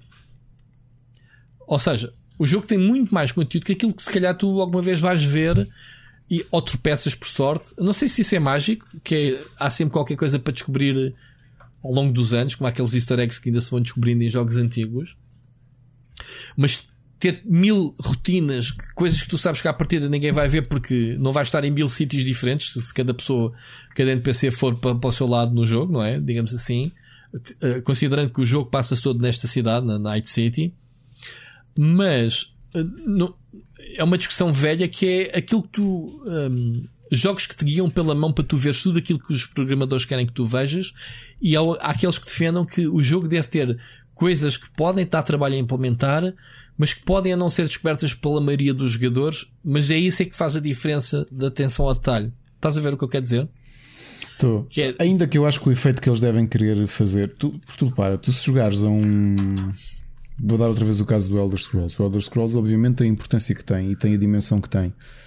Mas tu sentes que os NPCs são, são aquele script, não é? Estão ali, estão a percorrer, mas, estão a percorrer ruas. Mas ou... para a altura estava fixe. Claro que estava fixe. O que eu estou a dizer é que provavelmente o efeito que eles querem é, é ultrapassar esse realismo. É tu perceberes que quando estás na rua uhum. as pessoas não estão todas a seguir uma linha. As pessoas vão ter comportamentos diferentes, já voltam para trás, calhar fazem não sei o quê, mexem-se, uh, viram-se para alguém. E eu acho que é, o que eles querem compor é o background. Tu olhares para o background e sentires que. Que há, que há vida. É, é que a vida não é só que há vida, é que aquela vida é tão realista que tu se calhar deixas de tomar atenção. Certo. Que é, eu acho que o sucesso de teres NPCs uh, eh, tão definidos dessa forma em AI é exatamente o inverso, é tu deixares de os ver. Porque tu passas a ter a mesma postura que tens na tua vida real, que é as pessoas são pessoas. Tu, tu estás a fazer a tua, a tua vida e tudo o resto é mundo real. Estás a perceber? Estou a perceber, estou a perceber. É como no real, tu estás do, tu estás do trabalho, não sabes o que está a acontecer em casa, estás a perder os eventos que está a acontecer lá e, e vice-versa. Exatamente. Pronto, mas olha lá, em termos de gameplay, em termos de jogo, imagina, há uma loja que tu compras hum, duas cenas, duas maçãs e acabaste com o stock. Há jogos, ou por exemplo, um blacksmith, vais lá e o gajo tem uma espada, vende a espada, uh, ficou sem stock. E no entanto, o gajo, quando lhe vira as costas, o gajo volta à sua rotina, que é ir bater ferro. E se fores lá, pimba, pimba, pimba, o gajo continua a bater ferro. E tu, passar 3 horas, vais lá, ele está a bater ferro, mas ativas a loja, ele vai-te vender. E vês o estoque não alterou. Estás a ver? O que eles podiam fazer era, man, quantas vezes é que o gajo bateu ferro? Quantas espadas é que ele produziu naquele espaço de tempo? Aumentar o stock mediante isso. Estás a ver? Esse tipo de situações claro. eram sim, bem sim, engraçadas. Sim, eu não sei se é o que vai acontecer aqui, mas estou a especular por onde é que se podia explorar estes, este realismo, digamos assim. Há, há certos jogos que repõem stocks passados X tempos, X em X horas, ou whatever, né? Mas estás a perceber? Porque, há, porque tu, este tipo de ambiente, como tu dizes, que, que há, há, mil NPCs, são tantos que tu não ligas. Man, isso acontece no GTA, acontece no Red Dead uh, Redemption, que é há tantos NPCs e, e, e, todos eles muito detalhados em termos de têm todos diálogos, todos eles andam de um lado para o outro, no GTA andas de carro. Tu se mandares uma morraça num tipo, o tipo vai se virar a ti. E se tu matares o gajo, passado um minuto alguém que grita, tu começa a telefonar e depois de telefonar aparece uma ambulância e a ambulância leva o gajo para o hospital. E se tu fores atrás da ambulância, tu vais ver a ambulância a deixá-lo no hospital. Estás a ver Coisas que tu não. não podias ter feito nada porque não deste o morro ao gás, mas quando deste o morro ao gás, viste o que é que desencadeou? O efeito borboleta que aconteceu. Estás a perceber? Agora, como é que, como é que trazemos isso para uma nova geração? Que é o caso do Cyberpunk. E, e, e ok, há cotidiano, há rotinas, para mil NPCs. Ok, muita quantidade, mas qual é a qualidade de cada um? Entendes? E não colocando, Exato, tu sabes exato, o amor exato. que eu tenho pela CD Projekt. Não é isso que está em causa. Mas o que é que isso vai acrescentar é ao possível jogo? fazer? Qual é o, o recursos para isso? Claro. Não é? Expressa um tema bem da base que é tipo, ah, a notícia. Vai haver mil eh, cyber, eh, NPCs Cyberpunk com rotinas diárias. Mas alguém lançou este pensamento que a gente estamos aqui a ter, que é, mas vão fazer o quê? O que é que isso vai interferir no jogo? Ahm, se eu decidir fazer só cada uma, vou ter repensado. Sei lá, será que no fim de uma das rotinas eu consigo sacar um item? Uma arma? Entendes? Aquilo que eu te disse agora, imagina que no GTA, no hospital, eh, no fim daquele dominó todo, o gajo no hospital eh, largava um item qualquer, que o jogo nunca te explicou, mas que tu descobriste porque fizeste aquilo daquela forma e foste recompensado para tal. Estás a ver onde tu Mas se não chegar? esquecer que isso também, sim, eu percebo. Estou a filosofar demasiado já, nesse aspecto, pá, porque repara, criares essa teia toda de, de, de, de realismo, porque a nossa vida tem isto. Como nós temos livre-arbítrio, é? Claro. Cada segundo é um. Tu podes mudar por completo a tua vida ou a vida das pessoas à volta num, num segundo. Os videojogos têm menos essa elasticidade, não é? Por razões óbvias, não é? Então, Tu aqui quer dizer, se eu tiver, se eu amanhã pegar no carro e for em direção ao escritório, mas de repente se me apetecer entrar na A8 em contramão, vou estar a alterar a minha vida e a vida das pessoas à volta. Exatamente, E mas potencialmente toda a volta não, pessoas do relacionadas com as país todo, porque depois vem o telejornal, vai dar a notícia, eu vou Exato. ver, vou contar isso à pessoa de lado, vou dizer desgraçado aquele gajo que nunca diria mal de ti se tu não te causasses isso. Isto é o efeito borboleta, que é bates as asas aqui e na China cai um prédio, não é? A cena nos jogos é: tens mil, qual é a qualidade? Podias ter 500 e aproximar-te à, à minha visão. Eu, se estivesse a fazer o pitch dos NPCs para a CD Projekt, era o que eu faria, ou não? Que eu acho que o nível de realismo, que acredito que um dia cheguemos lá, mas ainda não agora. Cena da quantidade, mundo aberto quantidade. São, por exemplo, tu um dia. Tu um dia entras num. Um, imagina um GTA, um Red Dead Redemption ou mesmo um Witcher. Tu entras e assassinas alguém. E o jogo é game over. Daqui a algum. Não, não. Daqui a algum tempo, preso, game over. alguém vai se querer vingar de ti. Ou vais sentir represálias disso ou coisa. Sim, estou a perceber. Ou seja, cenas tipo endgame que tu menos esperas, tipo, lembras daquilo que tu me fizeste àquele gajo que tu mataste, não sei. Epá, faz sentido, Exato, mas olha, lá esse está. tipo era meu irmão, esse tipo era meu irmão e agora vou. vou... Temos que fazer um design Ou do, tens do um- videojogo. Pá, só que isso já envolve, pá, tu imagina a teia que é preciso, não é? Que é decisões tuas poderem alterar. Há jogos que prometem isso, só que o nível de profundidade nunca é muito grande, pá, por razões Então, óbvias, não é? voltamos ao headline da notícia. Vai haver mil NPCs Cyberpunk com daily routines. Ponto. Ok. Sim, só que entre ver mil pessoas que cada uma vai fazer uma coisa ou mil pessoas que se tu mudares alguma coisa vai mudar as rotinas das outras 999 são coisas muito diferentes. É pá, porque é o, é o que eu te estava a dizer. O Witcher 3 já tinha NPCs com rotinas. Agora quer ver até qual é o próximo patamar que eles vão colocar. Contei-te aquela situação das aldeias passivas que acontecem. Lá está, porque eu, eu sei que acontecem porque li um documento eh, de produção, mas que eu não experienciei isso, ou pelo menos não dei ao trabalho de experienciar. Mas no, no papel é uma ideia espetacular, não é? Tipo, pá, tens ali um monstro. Se o matares, salvaste. Se não o matares, a aldeia vai, vai morrer porque o monstro vai executar hum, as rotinas e vai matar os pescadores e etc, etc. Claro. E isso supostamente acontece. Malta do Witcher 3, confirmem-me, porque eu joguei, obviamente, não repisei o jogo e não costumo fazer esse tipo de, de levar os jogos a esse extremo. Obviamente que as pessoas têm esse direito, compram um jogo, acabam o jogo e depois vão reinar com o jogo. E é aí que se descobrem muitas das coisas giras que. Muitas das coisas giras que, que- que os estúdios têm guardadas no jogo para, para o pessoal que realmente, lá está, meter elevadores em sítios, passar 350 horas de jogo é uma boa recompensa para este rapaz que foi notícia eh, nos tabloides porque descobriu um, um elevador de cordas daquelas. Daquelas. eh, tens um- um- uma espécie de uma jangada agarrada por quatro cordas que te, que te puxam para cima. Não sei. o que- Ele não explicou o que é que havia lá em cima. A cena dele foi descobrir um elevador. A minha curiosidade até ok. um elevador. E o que é que havia lá em cima, man? Um tesouro, uma arma, uma cena, uma espada nova. Uma t-shirt a dizer eu encontrei o elevador de cordas. Exato, mas lá está. Agora, nesta altura do campeonato, é um bocado eh, é um bocado troll da parte dos editores dizerem, man, tenho 350 horas, não tinha reparo neste elevador. E depois há um gajo que diz assim, man, tu leste o, o release notes da, da patch da semana passada? É que eles dizem lá, meteram lá um elevador. Ah, exato. Foi adicionado Exato. agora na última patch. tão há essa trollagem na net que é pá, os editores podem, os editores dos estúdios podem colocar conteúdo no jogo e se calhar não te dizem nada. Tu sabes lá se estava lá desde o início ou não. Olha, passei aqui bué da vezes e nunca vi cá isto. Pá, pode ter sido metido depois. Viva a internet, viva as atualizações e as patches. eh, não é? É por isso é que volta e meia volta, há um jogo aqui no Steam que dispara-me uma patch. Mano, eu já não jogo este jogo há seis meses. Está bem, mas tens aí uma Exato. patch para instalar. Instala lá aí. Se calhar é um elevador que eles colocaram no jogo. Enfim, move on. Olha, foi interessante esta cena, este reflexo do, dos NPCs. É mais, mais, que seja, mais que seja isso. Hum, olha, há aqui um assunto muito sério hum, que a gente já falou aqui. Lembras-te quando falámos sobre o Gamble uh, das loot boxes? Sim, sim, sim, sim, sim, sim. Pronto, hoje, uh, acho que foi hoje que saiu novidades em relação a isso uh, e o governo britânico vai mesmo avançar. Uh, isto ainda estava estava na dúvida, mas eu- o que eu te meti foi o link da página do governo, portanto está confirmado e foi publicado hoje, dia 8, em que estamos a gravar, que o departamento, um, o departamento, como é que se chama? D- DCMS, O- que é o Departamento for Digital Culture, Media and Sport. Yeah. Queres ler tu? Estou a ficar sem voz, Ricardo. Que é uma, é uma, é uma divisão da, da- do Ministério da, da Digital e da Cultura. O Departamento de Digital, Cultura, Mídia e Sports hum, finalmente tem uma resposta para o comitê que esteve a debruçar sobre isso e foi. E que por acaso.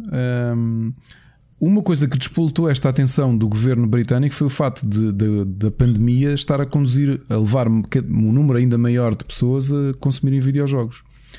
E portanto, ao isso acontecer, também começou a, a- a- a apertar os triggers os todos do- dos loot boxes e como é que isto está a funcionar. Ou seja, tiveram tempo para refletir, acharam que isto era um assunto. Pronto, como estamos em pandemia, não podemos ir para o Parlamento e para os sítios próprios, já que estamos em casa, vamos aqui picar o ponto e ver esta pasta que estava pendente, não era? Basicamente. Claro. Ou seja, eles vão mesmo avançar com as medidas de considerarem que o loot box é considerado gamble, certo?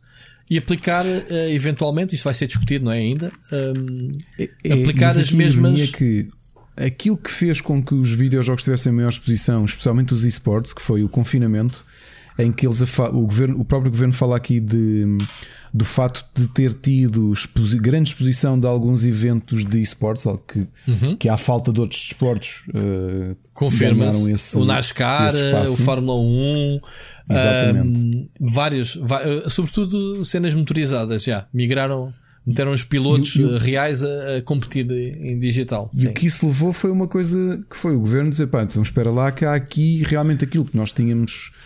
Não é estávamos a investigar, não é? é a altura certa para, para ver isto. Até por não esquecer que o próprio argumento diz isso, o próprio argumento, o próprio, o próprio press release da- do governo britânico diz isso, é que no caso do Reino Unido, os videojogos contribuem com 2.6 bilhões, contribuem de 2018 com 2.6 bilhões de libras para a economia Uhum. Ou seja, britânica. 2,6 mil milhões. Né? Bilhões, os, os, os britânicos são como Os os bilhões são americanos. não é? diferentes, exato. É, exato, exato. O que quer dizer que eles próprios até indicam isto que são 16 vezes uh, Uhum. os videojogos, a indústria cresce no Reino Unido 16 vezes mais do que qualquer outro setor da economia, do que a economia De- britânica. desde E 2010. portanto, se, se isto mexe muito dinheiro, então têm de tomar atenção e tinham este assunto pendente e, e pronto. E, e eu acho que regular- regulamentar a coisa é bem pensado.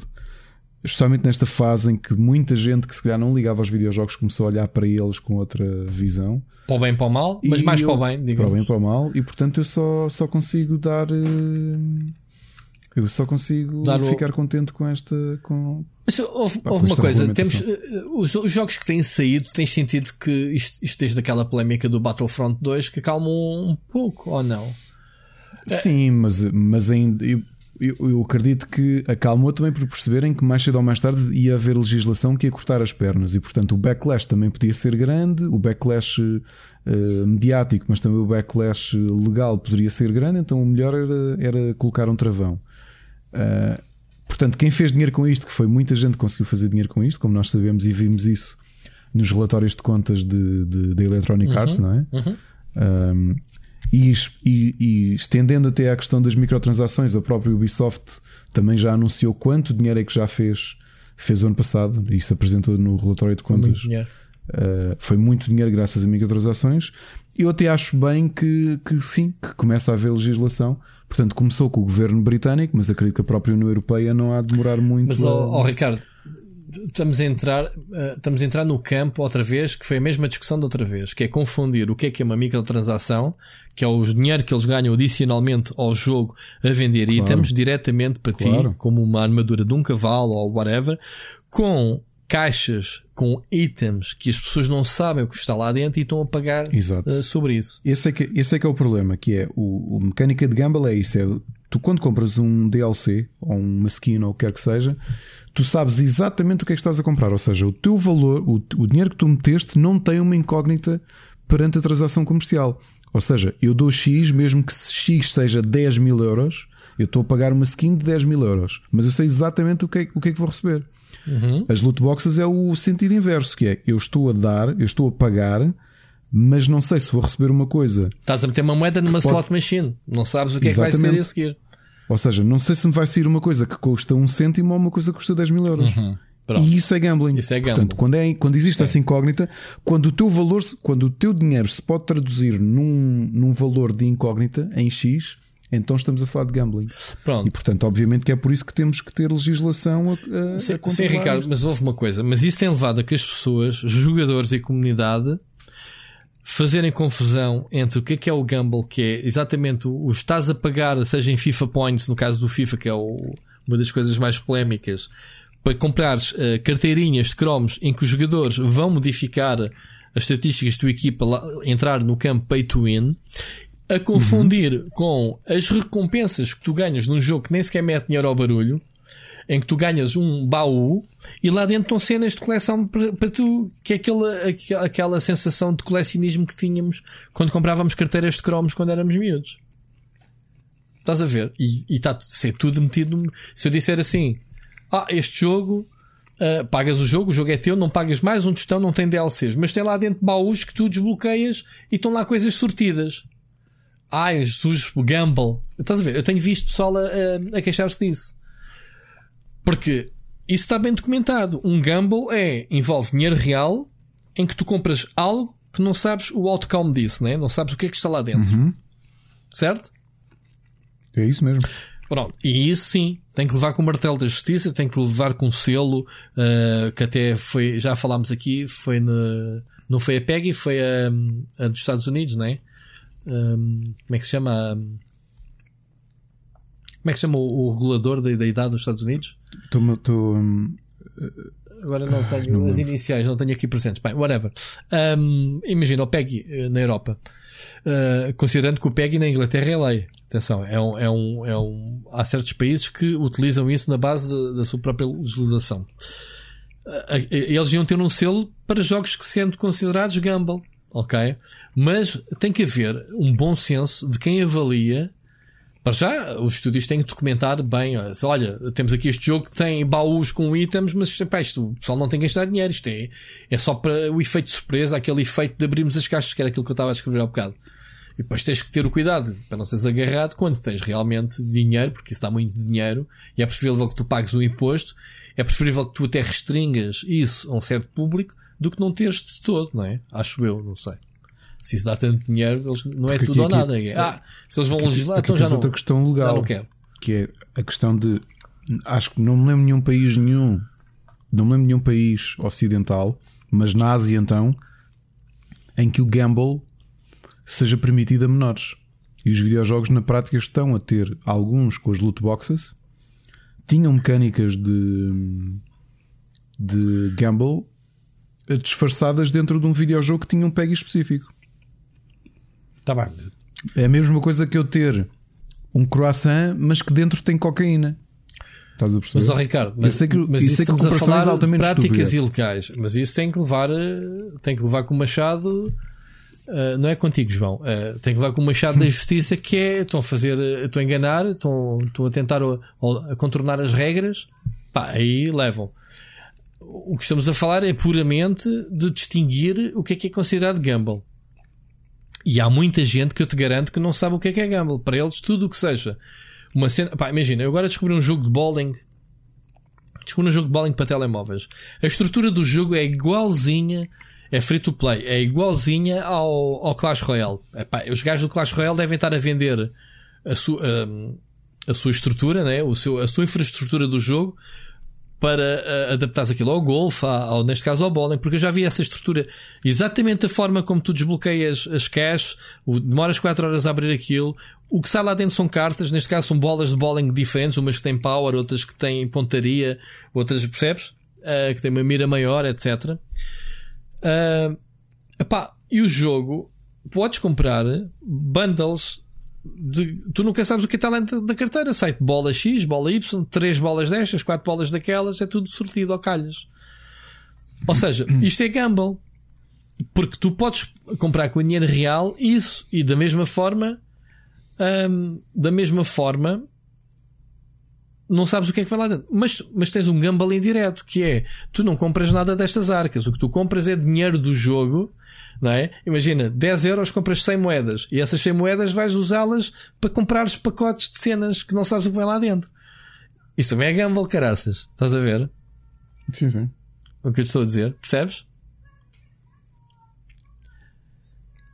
O assunto é complexo e tenho medo que há coisas que caiam ali no, no desconhecimento, mas acima de tudo é preciso regulamentar. Porque repara, o oportunismo e, e e a esperteza de algumas empresas e o lucro brutal que tiveram centrou-se exatamente nisso. Centrou-se no facto de, de haver um vazio legal Sim. e até esta porcaria. Enquanto dá. Está bem, mas, mas houve uma coisa. Mas, tu, mas quem, quem fizer as regras tem que perceber do que é que está a fazer. Percebes? Tem que ser alguém Sim, que, que é tenha conhecimento difícil. profundo sobre a indústria e de como é que isto funciona e como é que os jogos são avaliados. É, percebes o que eu estou a dizer aqui? Os dois lados da cena? Eu acho que sim, sim deve sim. ser regulamentado e acho que isto do, do, na Inglaterra deve ir para a frente e que dê um exemplo ao resto da indústria, certo? Ok? Agora, mas tem, tem que saber o certo o que é que é gamble ou não. Porque há, pá, eu lembro-me, aquele exemplo, aquele exemplo estúpido, que é a coisa mais idiota que eu vi, que foi o GTA V, aquela expansão que saiu do casino, quando chegou a Portugal, o pessoal não encontrou aquilo na, na Store. Sim, sim. E porquê que não encontrou na Store, Ricardo? Porque era um casino. E o que é que o casino? Casino Gamble. Gamble, casino. Percebes? Eles tinham sim, sim. que fazer sim, um requerimento. Eles tinham que meter papéis. Porque ofereciam jogos de casino. Era pura diversão? Era. O jogo é para maiores 18? Era. Qual é que é o problema? Ganhavas dinheiro real? Não. Só tinhas que comprar a expansão. Oh, mas isso, pronto, é um negócio. É, é, o tema é casino. Se entras dentro de um casino, tens os jogos de casino. Esbarrou com a nossa lei. A lei do, do, do jogo online. Achas isso normal? É, é que eu não acho. É, eu não acho. Uh, todos os países podiam jogar o jogo, menos em Portugal, porque, porque bateu na barra. Uh, a Rockstar ou não sabia ou não se lembrou que havia uh, coisas específicas que tinha que requerer para cá. E, e alguém que se lembrou: é pá, olha, que aquele jogo é de casinos. Ah, é? Então a gente mete já que é jogo online, blackjack e, e roleta. Ah, não, mano, isso é a regra logo do, daqueles sites. Né? Aqueles sites que deram polémica aqui há dois ou três anos que levaram uma não abada. Esqueças de... Sim, Rui, não, não é? te esqueças também. Esse, esse, esse DLC surge exatamente ainda na crista da onda do próprio, do próprio Ministério Público estar a investigar youtubers que andavam a promover sites de apostas. Portanto, repara, isto, isto depois é tudo metido no mesmo saco. Tudo. É pena. Então, é, é isso que eu te estou a dizer. Quem faz as é. leis tem que saber o que é que está a fazer, caraças. É, é isto que eu estou a tentar explicar desde o início. Tentar distinguir o que é que é e o que é que não é gamble e, e, e aplicar, claro. sim senhor, às leis que devem ser aplicadas, mas saber aonde é que são os limites das coisas.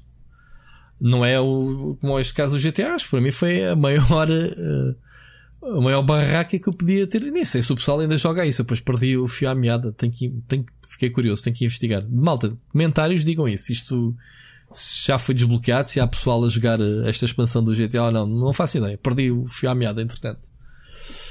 Enfim, Ricardo, como é que é? Temos uh, tempo para mais algum tema ou vamos entrar nas nossas. Nós vamos para as sugestões. Por acaso, hum? queria comentar que desde o lançamento do Minecraft Dungeons, que uhum. por acaso o Xbox Game Pass para PC tem estado calminho, não é? Não, não, tem, Talvez, não tem adicionado. Estavas mal habituado, não era?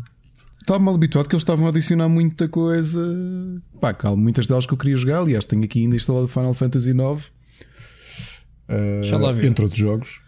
Pois eles meteram Mas... o Halo 2, o City Skylines, o Alan Wake, estás mal habituado, o Minecraft, vais ter aí em breve, ah não, já não é em breve, em agosto o Wasteland 3. Ah pá. Pois é. Tem calma, Zezinho. Agora, agora deixa. Para que é que eles vão queimar jogos? Olha, vem e, aí e o... adicionar um jogo que nós, que nós falámos aqui há um tempo, o Playboy Quest. Foi uma das sugestões. Foi, epá, essa passou mal lado. Eu vi que o jogo ainda não me chamou a atenção. Que eu tinha recebido o jogo para análise, entretanto o jogo saiu, saiu no Xbox Game Pass. Sim, mas eu estou a dizer que ainda não me chamou a atenção o jogo para instalar. Como é que é? O jogo é bom? É um jogo é um Civilization com mais com comédia, portanto é, é o que é. Okay. Não sei se é o teu jogo. Mas estávamos para as sugestões, não é? Que nesta semana já vi que os dois temos Sim, aqui... Epá, eu, mas olha, antes das sugestões, Deixa-me só. Pronto, já percebi. Uma hora. Tá, sim, vamos para as sugestões para não tornarmos este episódio muito longo. Mas temos que falar do Kickstarter. Temos andado a, ah. a passar e se calhar eh, não vamos incluir nas sugestões, vamos já passar ao Kickstarter, porque assim. Notícia bizarra. Eu tinha aqui uma, mas se calhar fica para a próxima. As notícias bizarras é quando acontece. Já percebi que a malta tem preguiça de nos mandar, ninguém mandou uma única.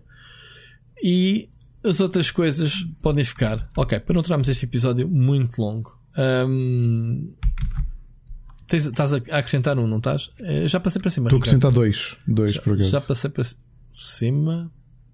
Ah, são dois. Espera aí que eu passo outra vez, capaz de se organizar. Então, há aqui um jogo. Uh, Deixa-me começar pelo meu, uh, que já era para te falar na semana passada, que é o. Chama-se uh, Curse of the Sea Rats, an epic hand-drawn Ratoidvania ok? Logo pelo nome, parece giro. É um jogo uh, desenhado à mão muito engraçado. Uh, que já foi, felizmente, uh, o, o, o, valor também era muito pequenito. Eles precisavam de 16 mil e, e qualquer coisa, 17 mil, já vão em 52. Eles até estavam a dizer que foi financiado em, em não sei quantas horas ou não sei quantos dias. Uh, é um jogo que, tanto quanto eu sei, acho que é espanhol, não tenho a certeza.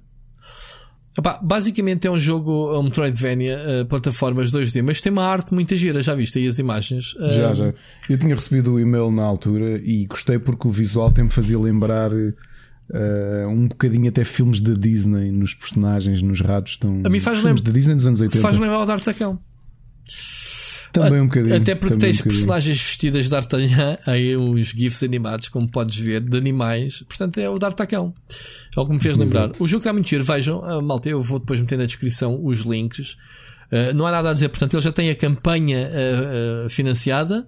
O, o, pack seguinte era só línguas japonesa e Rússia. O próximo é uma short story numa banda desenhada digital. Depois tem um boss se atingir uns 70 mil, que eu acho que estão lá quase, né? Não, ainda vem 52 mil, ainda nem chegaram aos 55, mil. que é o da história. E depois tem mais objetivos. Isto falta quanto tempo? 24, 24 dias. dias. Portanto, está muito no início. Eu vi a semana passada, tinha acabado de ser. Ah, eles estão aqui a dizer, foi financiado em 9 horas. Também, porra, 16 mil com, este, com esta arte. Eh, o jogo só por si está muito giro. Eu acho eu acho que acho que não se vê muito gameplay. Vê-se, vê-se um bocadinho de gameplay no trailer. Um bocadinho, vê-se.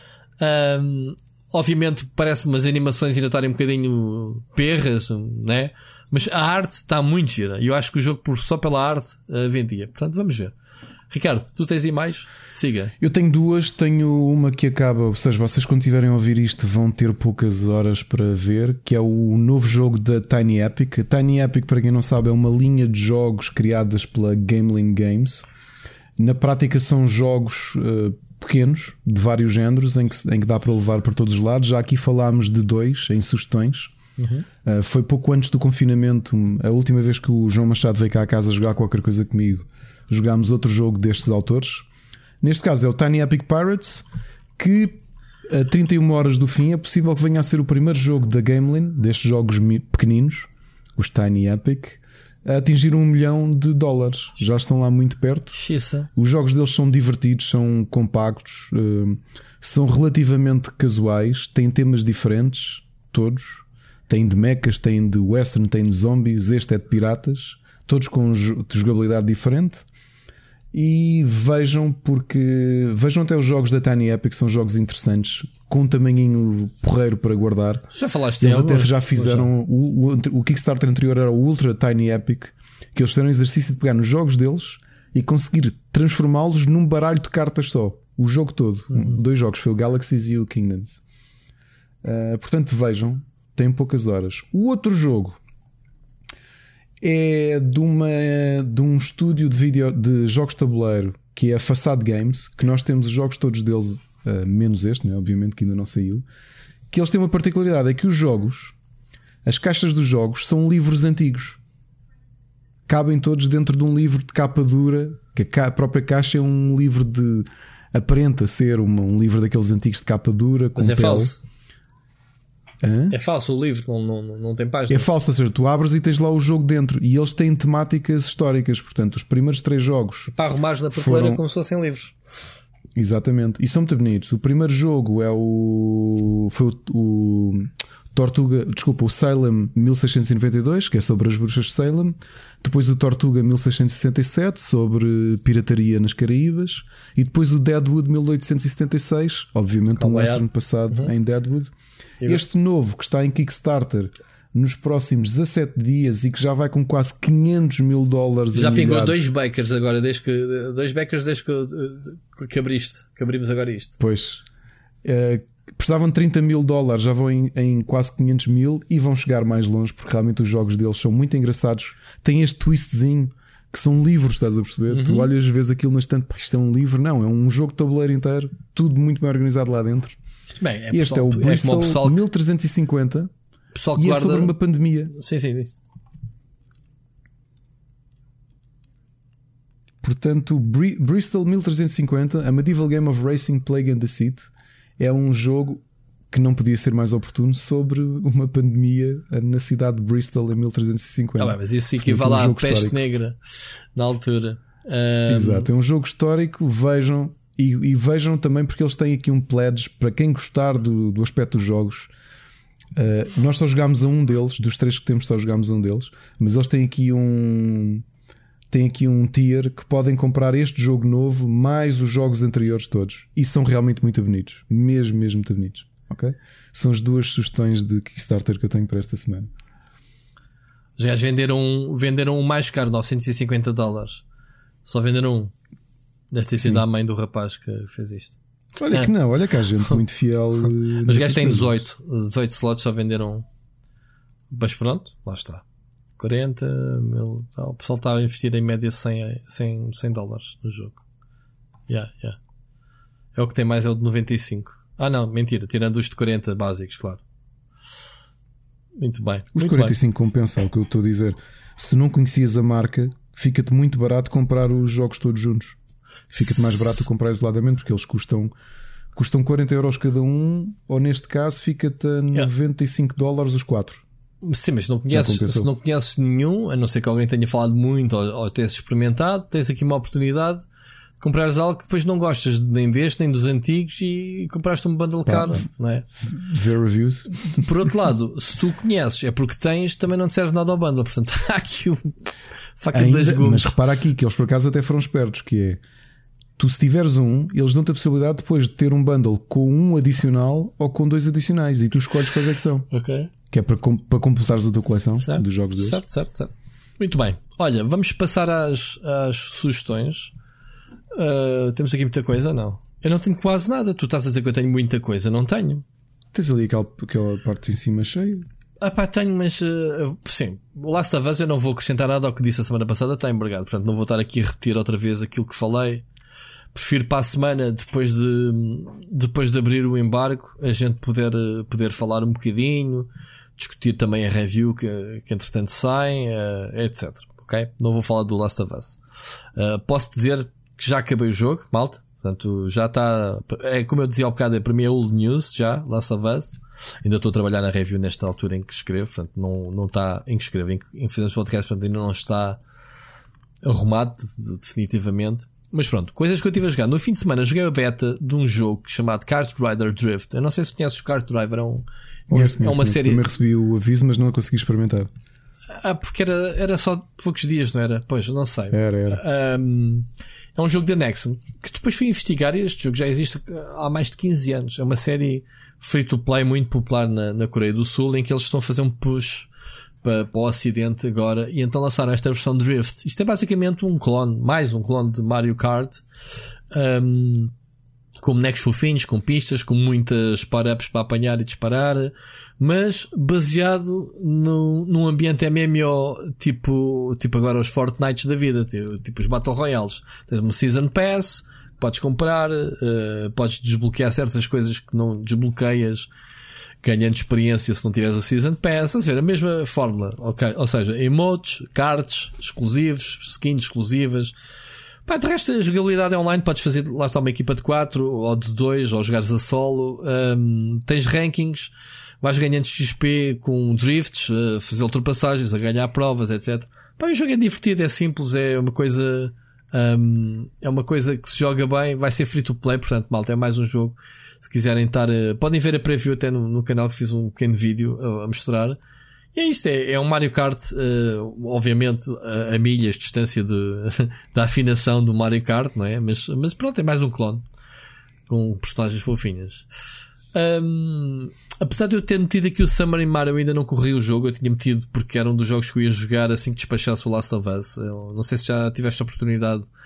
Olha, eu conheci-o, eu conheci-o, ele foi concorrente do IndieX, eu já conhecia os autores porque eles tinham feito, tinham ganho os talentos espanhóis em 2016 e tinha um jogo que até o ano passado foi oferecido na, na no PlayStation Plus que foi o uh, Dayland, que até foi uma das nossas sugestões aqui no podcast. Uhum. O Submarine Mara é muito, muito giro. Já, eu, não, eu joguei duas builds diferentes. Não sei como é que o jogo está agora, nem me lembrava que ele já tinha saído. Ele, vai, ele está embargado, portanto, ele vai sair uh, a 20, acho que é a 20 deste mês, sim. Uh, Ainda bem que disseste isso que eu tenho que mandar um mail sim. a pedir o... é, pronto, eu já o tenho instalado, mas eu não tive tempo de o correr e porque pronto, como o jogo está embargado, também não tive pressa de o jogar. Um, e aqui de uns vizinhos Mas nossos, para quem não conhece, depois são, devemos falar são... uh, para a semana ou daqui a duas semanas neste jogo outra vez, quando eu realmente jogar, e o Ricardo também, eh, pelos vistos, jogar. É, é, é, mistura um bocadinho o conceito de, não é, de, de Animal Crossing, de, de fazer as cenas, de, de, teres uma ilha onde vais à pesca, mas tem quests e é uma aventura, tem uma história, penso eu. Pronto. É, é tudo o que eu acho que sei do jogo. Diz-me tu, Ricardo, da experiência que tiveste já com ele.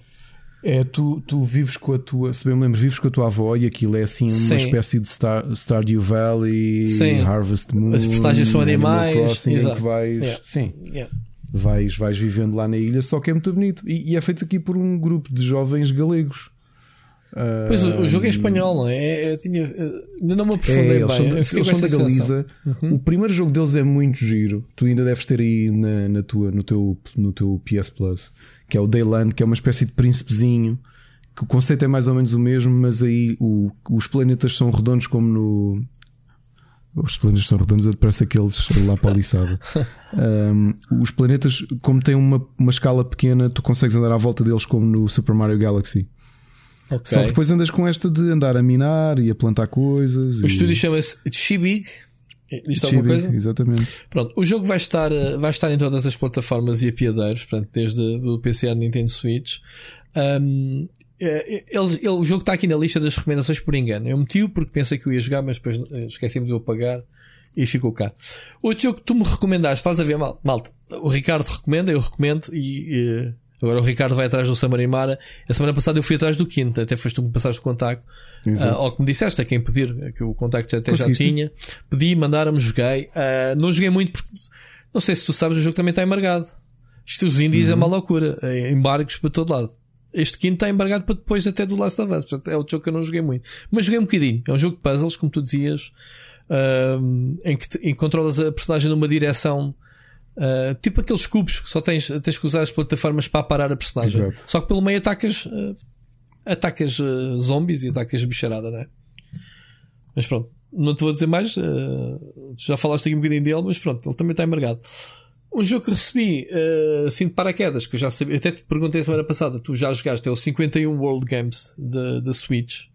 Um, o novo party game da Nintendo, jogaste, entretanto? Joguei, joguei muito, joguei muito com o meu filho, o meu filho jogou muito sozinho. Yeah. Já escrevi a minha análise. Já escreveste? Ainda não li. O jogo. Okay. Já. Epá, eu, já. eu Achei joguei... divertido porque tu, tu deste tipo de coisas tens montes de títulos no Steam então. Não é montes, não é destas. montes. Ah, montes, são 51. Verdade. Ah, tens montes não, de não, mini-jogos. 51. É tu, tu, consegues comprar muitos bundles destes Sim, na, na, na net. É, mesmo na Nintendo não é novidade. E foi, e foi com esse olhar que olhei. É pá, já temos, já, já teve o, o, como é que se chama? O Wario, uh, o, o o Mario Party, que é, que é coletâneas de mini-jogos, Sim, né? aqui, uh, o próprio... aqui a diferença. Oh, aqui a diferença é que tu estás a pegar em jogos e brinquedos que tu que brincaste. existe. Exato, aí é que está a questão. Estamos a falar de jogos dos mais sérios e reais, que é o As Damas. Sabes como é que eu instalei o jogo? Eu recebi na Nintendo na sexta-feira, instalei o jogo. Chegou àquela hora em que eu, normalmente depois de jantar venho trabalhar um bocadinho e depois uh, vou para o sofá uh, e vejo um bocado de televisão com a minha mulher, não sei o quê. O que é que eu fiz? Peguei na consola, tu sabes que a minha mulher não joga, não joga jogos, e meti o Damas. Sentei-me no sofá ao lado dela e meti-lhe metade da consola na, na, mão dela. Ela olhou para o tabuleiro e começou a jogar. Não dissemos uma única palavra. Ela percebeu que era as brancas ou era as pretas, ela puxou. Não, acredita, Ricardo, não dissemos uma única palavra um ao outro. Eu só lhe meti à frente e joguei. Aliás, foi, mentira, eu só era as brancas e eu joguei primeiro. E ela respondeu-me: e tivemos ali à vontade 20, uh, eh, uns 20 minutos naquela partida, porque foi daquelas que empatámos. Sabes, ela tem 3, no sim, fim sim, eu tenho 3 e andamos ali a jogar o gato e o rato, vais para a frente, eu vou para trás e vice-versa. E desistimos do jogo. Uh, e foi engraçado que ela faz-me assim: ah, já empatámos, não interessa. Uh, repetir. E conforme ela me bate na, na consola, o tabuleiro desmancha-se todas as peças no chão. Não sei se reparaste nesse pormenor. É um efeito visual muito giro que é um, o osciloscópio da consola um, uhum. faz com que o tabuleiro das damas vir. E então ela diz: é, olha, agora foram as peças para o show. Não, mentira, estás um bocadinho um, um segundo quieto e, e, as peças voltam ao sítio. Mas é giro o efeito. O que eu quero dizer com isto é que tem lá jogos para todos. E depois ainda estou a descobri-los, porque estive a jogar alguns, são 51 jogos. E cada jogo tem a sua história, não é? Cada jogo é um jogo. E tens lá desde o, dos mais reais, lá está as cartas, o blackjack, um, este, este que eu te disse, como tens outras coisas relaxantes, desde um piano, um jogo de pesca.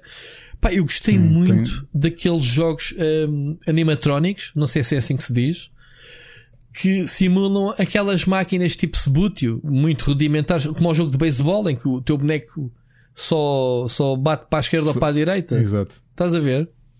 São coisas que tu replicas, tu sabes que existe uma máquina física, não é? Em que tu jogas e que está reproduzido em mini-jogos. São muito básicos, são controles bem simples, até o golfe. E depois cada jogo tem aqueles uh, detalhes à Nintendo, que é desbloqueias medalhas conforme a tua performance né, e a dificuldade que vais batendo o desafio assinalado com o seu checkpoint, a tua tendência é partires os jogos todos, ganhas a taça máxima, que é ganhas as dificuldades todas, porque tu tens um histórico na tua personagem, né? que tu comparas, tens aquele globo onde tens a tua personagem que podes ir sacar uh, avatares dos teus amigos e perceber o histórico deles com o jogo e tentares bater os recordes dele não é? E o jogo faz-te esse checklist também feito, que é o meu ponto fraco nos jogos, apesar de eu não gosto de completar porque não tenho tempo, é num design em que me mostra o, o total progresso do jogo, porque tu tens um, checklists para as medalhas, se tu fores a ver o teu perfil, dos factos, já reparaste que o jogo dá-te três factos desbloqueados ao longo das partidas que tu fazes curiosidades sobre o jogo, tipo, ah, este jogo surgiu a Anafuna. Olha, para quem quer, quer conhecer a, a história da Nintendo, as cartas é Sim, na, tá lá na Está lá, tá lá, que é a história da Nintendo. Estão lá. Ainda não joguei, por acaso ainda não experimentei esse, mas sei que está lá. Mas tenho curiosidade de dizer: olha, sabias que este jogo, se calhar é o que vai acontecer. No, no caso, foi o primeiro, o primeiro negócio da Nintendo, foram com estas cartas. E depois tu vais desbloqueando curiosidades uh, que funcionam como collectibles. E incentiva-te a continuares a jogar. Mas há jogos que realmente. Que Diz, diz. Muito diz, divertido. Diz, é muito, diz, há muita coisa muito divertida, pá. Muito divertida mesmo. O meu filho pôs-se a explorar aquilo sozinho e foi curioso que muitos, até muitos dos jogos, ele conseguiu facilmente perceber as regras pela explicação simples que aquilo tem no início. Outras foi engraçado que ele, ele gostou muito Ele estava a jogar aquele jogo de corridas daquelas pistas que só tens o acelerador. Ah, pá, isso é o E eu- São os carros elétricos. tive- Existe, meu. Exato. Eu tive uma pista daquela, Yeah. tive uma. Comportamento igual. Isto? Eu, sim, sim. Ele disse E isso. ele é, pá, todo contente e ficou assim. Mas e ainda então há- teve ali a tentar bater os recordes Isso- todos. e Isso, bateu o isso é recorde uma aqui. arte, sabias? Eu, eu tinha, Sim, sim, sim, eu tinha aqui quando eu, quando eu comecei a namorar com a Mónica, no K100, ela trabalhava num café, foi um dos primeiros empregos dela. Já namorávamos, a gente começou a namorar na escola. Um dos primeiros empregos dela foi na própria rua, tipo eh, a 10 metros da- do prédio dela, um café que abriu, eh, em que o gajo tinha na cave mesas de, de pistas de carros dessas. de Scala, acho que era mesmo da Scala X-Trix, que era a marca principal da cena. O, o que é que acontecia? As pessoas levavam os carros deles cheios de afinaçõezinhas, os comandos e as cenas dos contactos, uh, percebes? Tudo arranjadinho e faziam corridas ali embaixo. Aquilo era uma festa Porque do caralho. hoje tens campeonatos disso. Hum? Tu ainda hoje tens campeonatos disso. Pá, é provável, é uma, é uma Tens, cena tens, que eu não tens. sigo, mas uh, lembro-me. Também me surpreendi porque há pouco tempo tropecei numa notícia dessas que era ou um vídeo que tinha sido o campeonato mundial disso.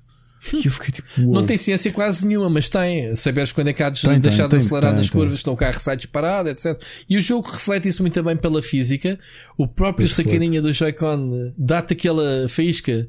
Tipo, estás a ver quando, tu- quando o carro patina na curva. Tu sentes isso no Yeah. comando, está muito fixe. E é uma curiosidade que eu não vou conseguir experimentar. Tu se calhar experimenta, Ricardo, não sei se, ou se já experimentaste.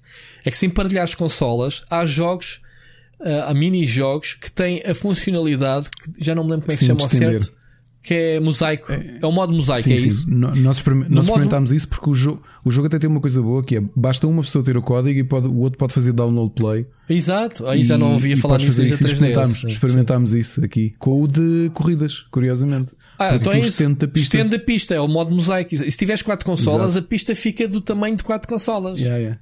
Yeah, yeah. Pelo menos é o que está lá nas Olha, instruções. Isso do, isso de usar a Switch na mesa, digo-te se houve uma coisa que é, é normal. Tivemos a jogar Air Hockey. É certo, que eu também. Esse não funciona bem. vamos ao cinema. Não, esse não funciona bem. Yeah. É, é- funciona bem, mas é um bocadinho pequenino, pelo menos para as minhas mãos. É só isso. Não funciona bem, sabes porquê? É, Eu estive a jogar com a Mónica. Esse foi o segundo jogo que eu lhe meti, curiosamente. Foi o Air Hockey, porque para ela a gente também vai, quando vai ao cinema também brincamos com isso. E então, quando demos conta, o meu dedo já estava na, na área dela e a dela no meu, já andávamos ali a fazer sword fighting com os dedos do que a jogar. Porque perdes muito, tens que andar a dar impulso e depois a bola, a- o disco não para quieto de um lado para o outro. Às Yeah, tantas, tu, é isso mesmo. a consola, ainda por cima, eu, tava, eu não tinha a consola na mesa, tinha, estava a segurar a consola com uma mão e com o dedo, e a consola andava ali a, a- a- a bailar na mão e andávamos os dois a bater com o dedo um do outro para lutar a fazer luta de espadas do que a jogar. E eu acho que esse não foi bem conseguido, é um dos poucos, pelo menos dos que eu experimentei. Se calhar também não estava a jogar como deve de ser. Mas tem várias, pá. Hoje, hoje descobri o de snooker, está delicioso. É, pá, funciona bem, é apontares, puxar o taco atrás, pau. O impactozinho, aquele pá, aquelas bolas a baterem. Está bem, está bem replicado. Portanto, malta, estou aqui falando de podcast, porque é um- uma das reviews que vai surgir. Estou a contar até antes de- do, antes do embargo do Last of Us. Se eu tiver tempo nos feriados, porque tenho dois dias né, de feriados, ahm, em que vou ter tempo livre e vou adiantar esse, eh, uma dessas análises. Tenho que picar os jogos todos, portanto, quer ver se gravo vídeos de um bocadinho deles todos para trazer. Muito giro, muito giro. Ricardo, agora és tu. Pronto, esse era um, um dos jogos que eu ia trazer. O outro é que Ok. eh, neste, na semana passada, entre a semana passada e esta semana, debrucei-me finalmente sobre o Mortal Kombat Aftermath, o, a expansão do Mortal Kombat 11. Aliás, Mortal Kombat Isso é 11 mesmo uma expansão ou é um DLC? Eu não pedi, sinceramente, nem É, sequer um- pedi. é um- é uma expansão, terá, é o epílogo da história. Portanto, para quem se Ok. lembra do que, é que era a história do 11, o Liu Kang queria repor Sim. as linhas temporais Sim, sim, e. Queria, queria derrotar a deusa crónica. Uhum. E entretanto acontece algo no fim, que não vale a pena, no fim do 11, que não vale a pena estar a estragar. derrotou a deusa crónica. solução, Ou então, Aí- não sabe o que acontece depois. Já me lembro. Eu fiz isso em live, até acho eu. A solução do que, que, que a equipa do Ed Boon teve foi criar aqui um epílogo. Só que este DLC final do Mortal Kombat, que é o Aftermath, não é apenas um DLC. Por acaso eu aqui tenho que lhes dar algum mérito, porque eles criaram mais 5 capítulos, ou seja, a duração de modo história só deste DLC é praticamente a mesma duração do jogo base. São 5 capítulos, mais ou menos 3 horas de jogo. em que o Shang Tsung, o Nightwolf e o Fujin aparecem para, ver, para tentar fazer aquilo que o Liu Kang não conseguiu. vais ver Só a perspectiva deles, né? A história nova. É, a particularidade deste, deste Shang Tsung é que o, o Ed Boon e companhia foram buscar o ator do filme do Paul uh, W.S. Anderson, o como é que se chama o ator? Estou aqui a tentar ver. O Cristo. Corey, o Kari Hiroyuki Tagawa, Oh, que era o é. ator que fazia de Shang Tsung, que era o Eu, vilão eu, do eu ia, Mortal ia Kombat mesmo 1. já dizer o nome dele. Yeah. Eu ia dizer o Christopher Lambert, ju- just in case, naquela de, de queres falar do filme do Mortal Kombat, Mas que é o teu, a que é o teu favorito sempre, que ainda me lembro. este- Não é? Que é o teu Sim. a cena podre que tu te consideras melhor conversão de sempre do videojogo. Lembras-te? É verdade? É verdade, é verdade. Pois, ah, não, vês que eu não me o esqueci. Muito se disso. aprende neste podcast. O meu- artigo fala disso. Olha, uma outra particularidade é que não foi só a voz do, do Kari Hiroyuki Tagawa, que eu nem sabia, mas já está. Hiroku já está com Kagalo, 60 como é que é? Já está com 69 anos o senhor, mas pronto, diz lá o nome dele outra vez? do Kari Hiroyuki Tagawa. Mas, como já devem ter visto, há três personagens que foram introduzidos neste DLC, que é o Fujin e a Shiva, que eram personagens de Mortal Kombat, Certo. e o Robocop. O Só que o Robocop. Traz a voz do Peter Weller. Quem? O Peter Wells. Oh, ok. Peter Pe- Weller. O original. O Peter. Weller. o- Exatamente, ou seja, nós ainda há um tempo tínhamos a falar daquele, aqui dele por causa da prestação brilhante que ele teve no Sons of Anarchy. E aqui temos o Peter Weller a emprestar a voz ao seu personagem, ao Agent Murphy, Uhum. ao Robocop, no, neste novo Mortal Kombat. Qual Eu é- sou um grande fã de Mortal Kombat. Qual, qual é que é os o- outros? O- Além do Robocop, já, já foram introduzidos mais hum, personagens cameo. O Terminator, sim. Exato. sim, sim. E o Spawn. E o Spawn, yeah.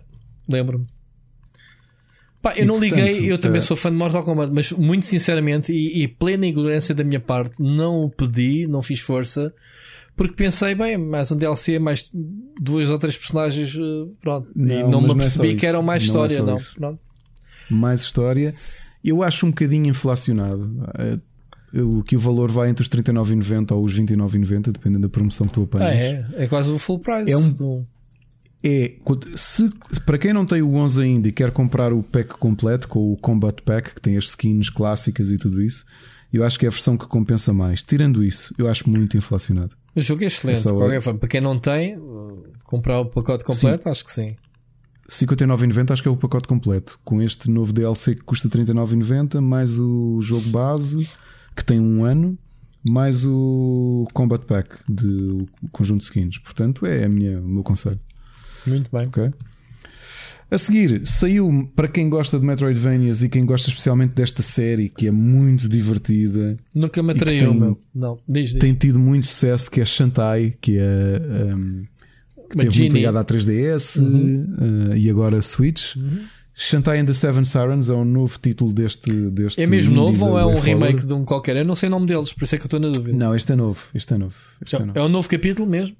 é um novo capítulo. É um novo capítulo. Ok. E, e aqui está a nova aventura da Shantai. Eu adoro. Uh, visualmente ainda está mais giro porque neste momento as plataformas por onde o jogo está a ser é desenvolvido já não tem as mesmas limitações da 3DS, portanto tudo aqui desenhado à mão, animações eh, brutais, a jogabilidade continua excelente como sempre. E pronto, é das minhas séries de, destas recentes de Metroidvania que eu mais tento seguir. E assim É que muito difícil o jogo ou- ou não?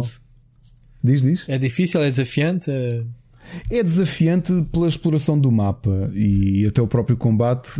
O jogo é um bocado enganador, como tem a estar todo cartoon. É, é isso nunca me atraiu muito. Eu, tenho associado a série e ao tema a, a cena criançola. Eu nunca me atraiu. Não, e não é. Pá, mas agora que é. falas, eu se calhar vou, vou-me debruçar sobre este. Pronto. Sim, Fica sim. aqui a tua, a tua influência da semana. O última é que depois de meses aqui a queixar-me que nunca te experimentei Valorant, aceitei o convite que a, que a representante da Riot fez aqui uma série de mídia, que eu sei que aqui tu também tiveste esse convite, mas não, não pudeste ir, mas decidi aceitar, fazer o tutorial minutos antes do, do, do jogo e fazer uma partida de mídia contra mídia portugueses. Ao qual tenho de avisar que vencemos, não graças a mim, porque eu tinha acabado de fazer o tutorial. Eu não aceitei lá o- exatamente por ser um noob. Tu, tu és um sem vergonha do caraças, meu. Eu sei, eu não tenho vergonha, eu, porque eu pensei, se, eu não, se não for agora, eu não vou experimentar o jogo. Ou seja, se eu não for pressionado porque obviamente que jogos tipo Counter-Strike Até- não é algo que eu vá querer E qual foi a jogar. impressão que ficaste já agora? Vais continuar Sabes, a jogar? é- não só vou continuar a jogar, como tenho feito uma partida por noite porque É lá está, eu nunca consegui entrar no ambiente Se- de se- Será Counter-Strike. que vamos ver aí as streams do Ricardo Valorant noite dentro a fazer drop load, drop, como é que é que se diz? Não, Drops? isso- E para a malta. Ah, Isso não, eu a não beta já acredito. acabou. Já acabou a beta. Isso já. eu não acredito. Aquilo que, aquilo que eu senti do Valorant é que tem tem aquele tastezinho, saborzinho diferente. É pelos poderes, pelas habilidades dos. Mas, do- mas dos é melhor que o. Overwatch. É que o Overwatch é do caraças. Era joguei do caraças. Eu não jogo, Eu mas comprei Overwatch e nunca é joguei. estupidamente divertido o jogo. Ok? Epá, Rui, eu nunca joguei Overwatch, portanto eu comprei Não? e não joguei. Não, não sei se é bom ou se não é.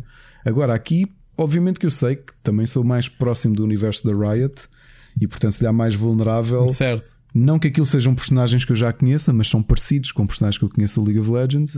E se calhar por isso é que também é mais simples. São originais todas, não há nenhuma do League of Legends.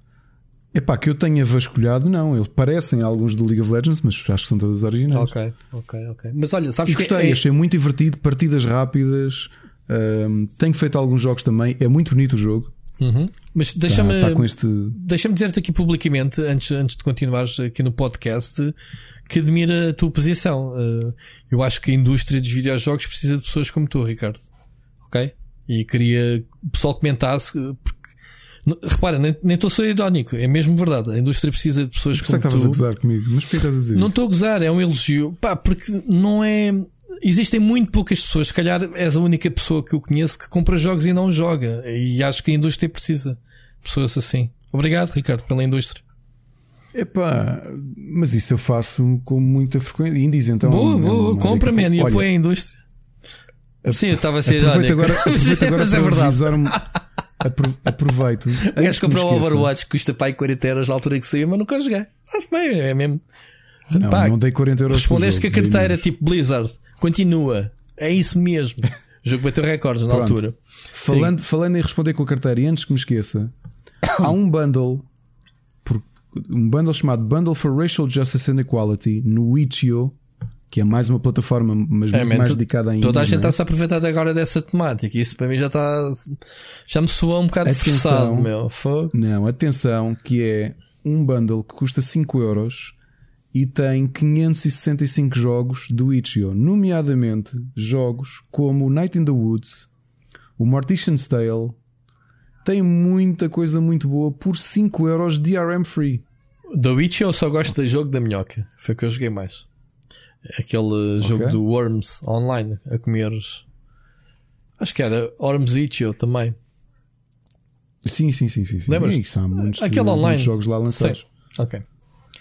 Mas portanto, pessoal, são 700 e qualquer coisa jogos, eh, música por 5 euros. E se, us- ok? se usar o código Ricardo tem algum desconto? Ou não, não é por isso? Não, não tem desconto nenhum. Ah, fuck. E hum, todo o dinheiro amelhado vai para o NAACP Legal Defense Education Fund e o Community Bail Fund, Ok. que são duas instituições que, hum, que têm ajudado com acompanhamento legal para casos de injustiça racial. ok? Ok. E, portanto, todo o dinheiro que vocês dão vão para lá, Sim, ok. vai para lá e novamente são uh, 744 itens que vocês estão a pagar por 5 euros e são DRM free, como tudo no Itch.io. E vocês têm aqui jogos que só eles valem 5 euros. O Mortician's Tale vale 5 euros. Uh, foi um dos grandes indies de 2017. O Night in the Woods não precisa de explicação. Um, O Night in the Woods é o do Isso gato, é- não é? é, sim, sim, sim, sim, sim. Esse jogo é português. Que é um jogão. Não é português, não. Não é O Night in the Woods de um O gato. Night in the Woods não é português.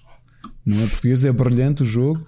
Só para verem, o Night in the Woods no itch.io custa 20 euros e vocês podem comprá-lo dentro deste bundle. Portanto, se quiserem apoiar de alguma forma uh, a causa uh, de Black Lives Matter, neste caso a apoiar duas instituições que conferem apoio legal a quem está a ser vítima de.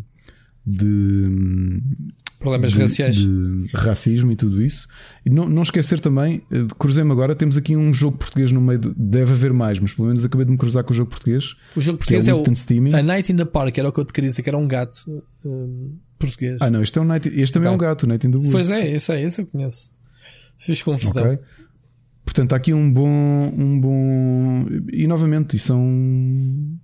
São DRM free, portanto façam download, guardem para, quando o mundo acabar ainda tem isto guardado no disco. Ok? Fica aqui a sugestão de bundles do, do, do mês. Uhum. ok?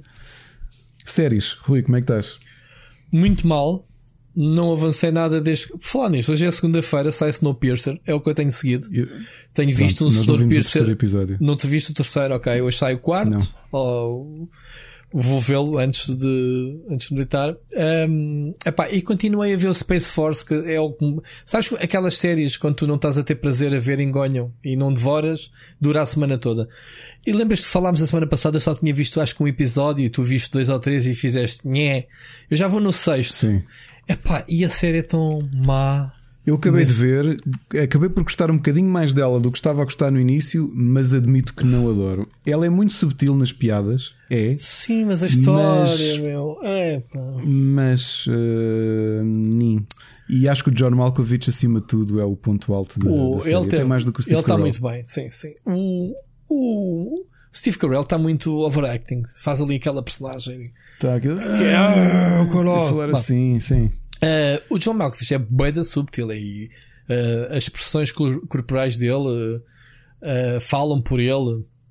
As caras que ele faz. eh, Pá, aquele, eh, eu acabei de ver aquele episódio em que ele é, é o espião, acho que é assim que se chama, em que ele é acusado de ter as cenas Sim. no computador. Epá, e eu, eu estás-te a rir, mas eu chego ao fim e pensei, man, qual é que é a lógica disto? Não é? Epá, é só Sim. isso, pronto. Ahm, pensei, o que é que isto envolve para a história? Pá, nada, mas pronto. Nada, aquilo são é uma coleção de críticas ao Estado atual É, da América. isso porque sim, se tu acompanhas muito a política americana, tu começas a perceber aqueles muitos toques. Eu acho que nessa parte é, O pessoal é a ser descoberto que sai do armário e essas coisas, não é? Como, como série no total, não adorei. Ah, e olha, a semana passada deixámos aqui uma sugestão que foi o Glitch. Acabámos hoje a hora do almoço a série.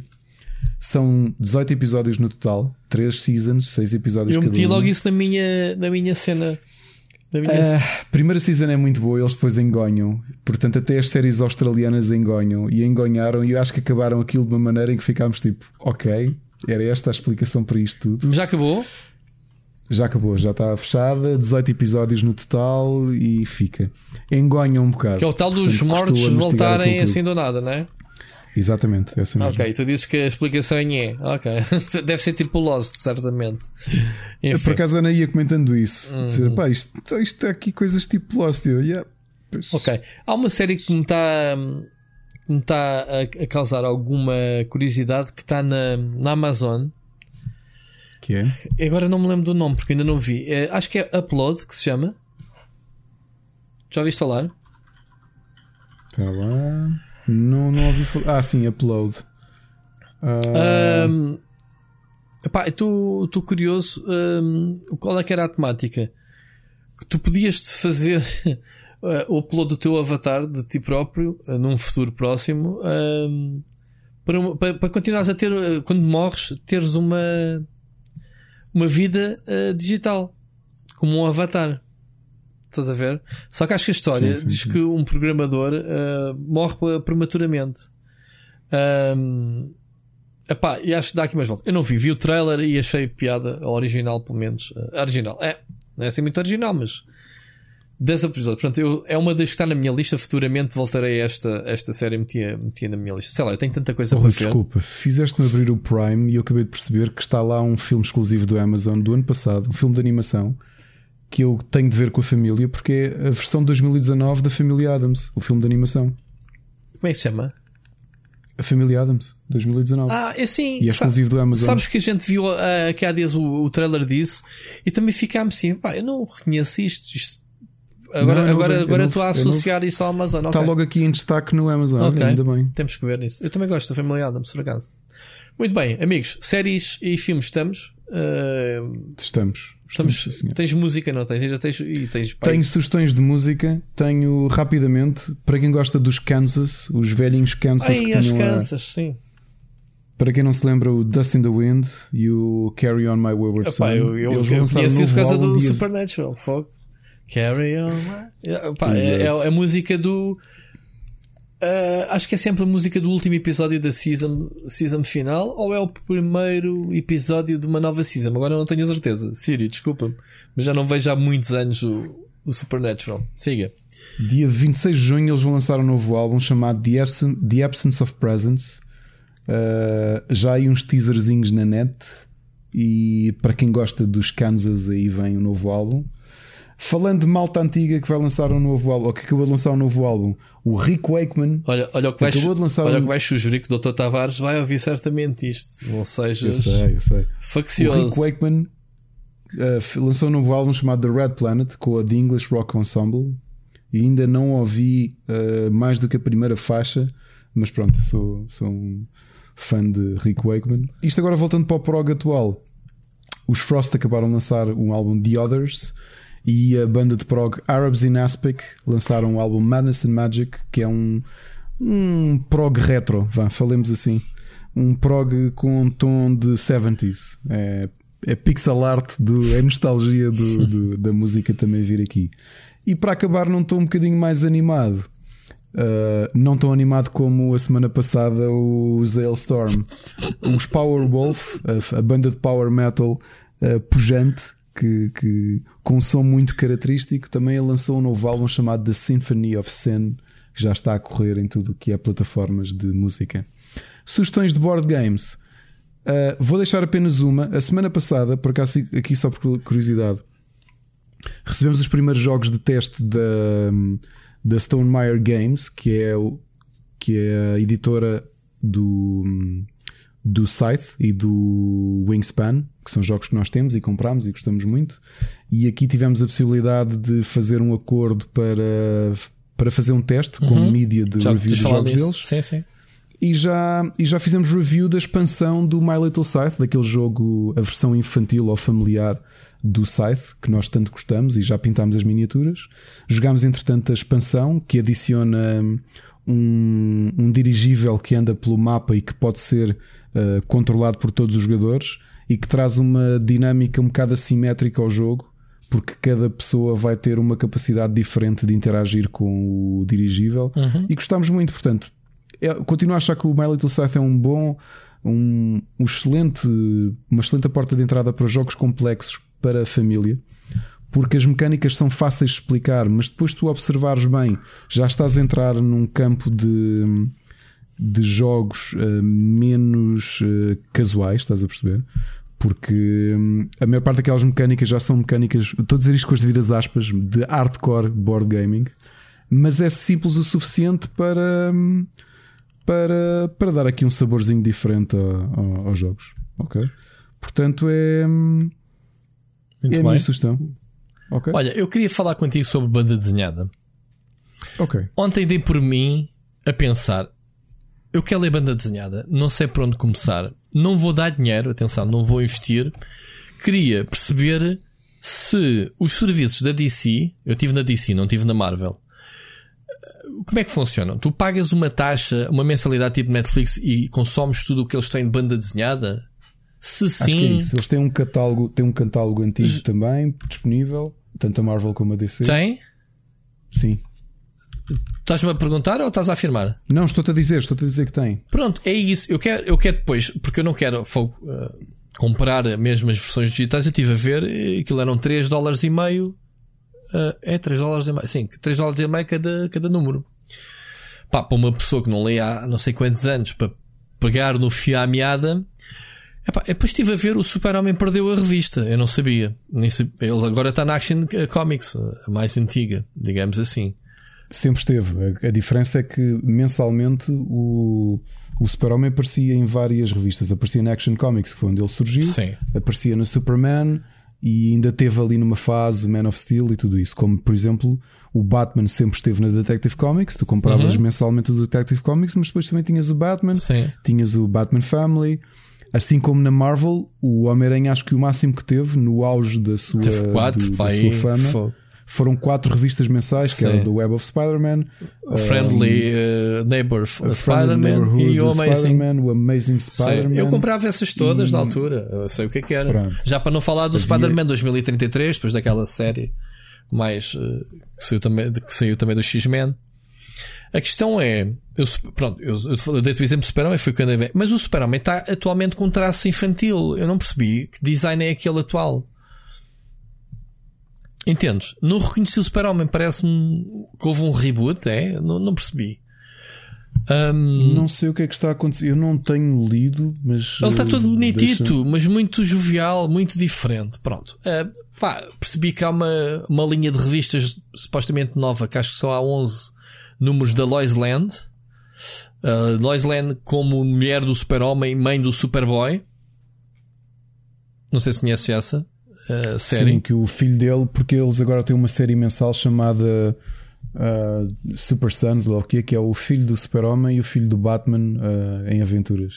Pronto, diz-me uma coisa: se eu comprar uma assinatura, de- não sei quanto é que custa sequer, mas uh, consigo aceder a tudo ou só ou tenho que Acho que escolher consegues aceder a tudo o que está para X, trás. Não, está- não, consegues aceder a tudo o que está para trás. All, you- all you can hit, todas as séries. Acho que é All You Can Eat, não sei qual é que é a regularidade com que saem as novas revistas. Sei, por exemplo, que há algumas que são exclusivas da app, por isso é que se tu vires, elas já são desenhadas uh, Pá, ao é- baixo. Ok. Portanto, uh, uh, Tá bem, são mas- vinhetas mais horizontais. mas, mas sou exclusivo, mas sou excluído de certos números se não comprar a versão física?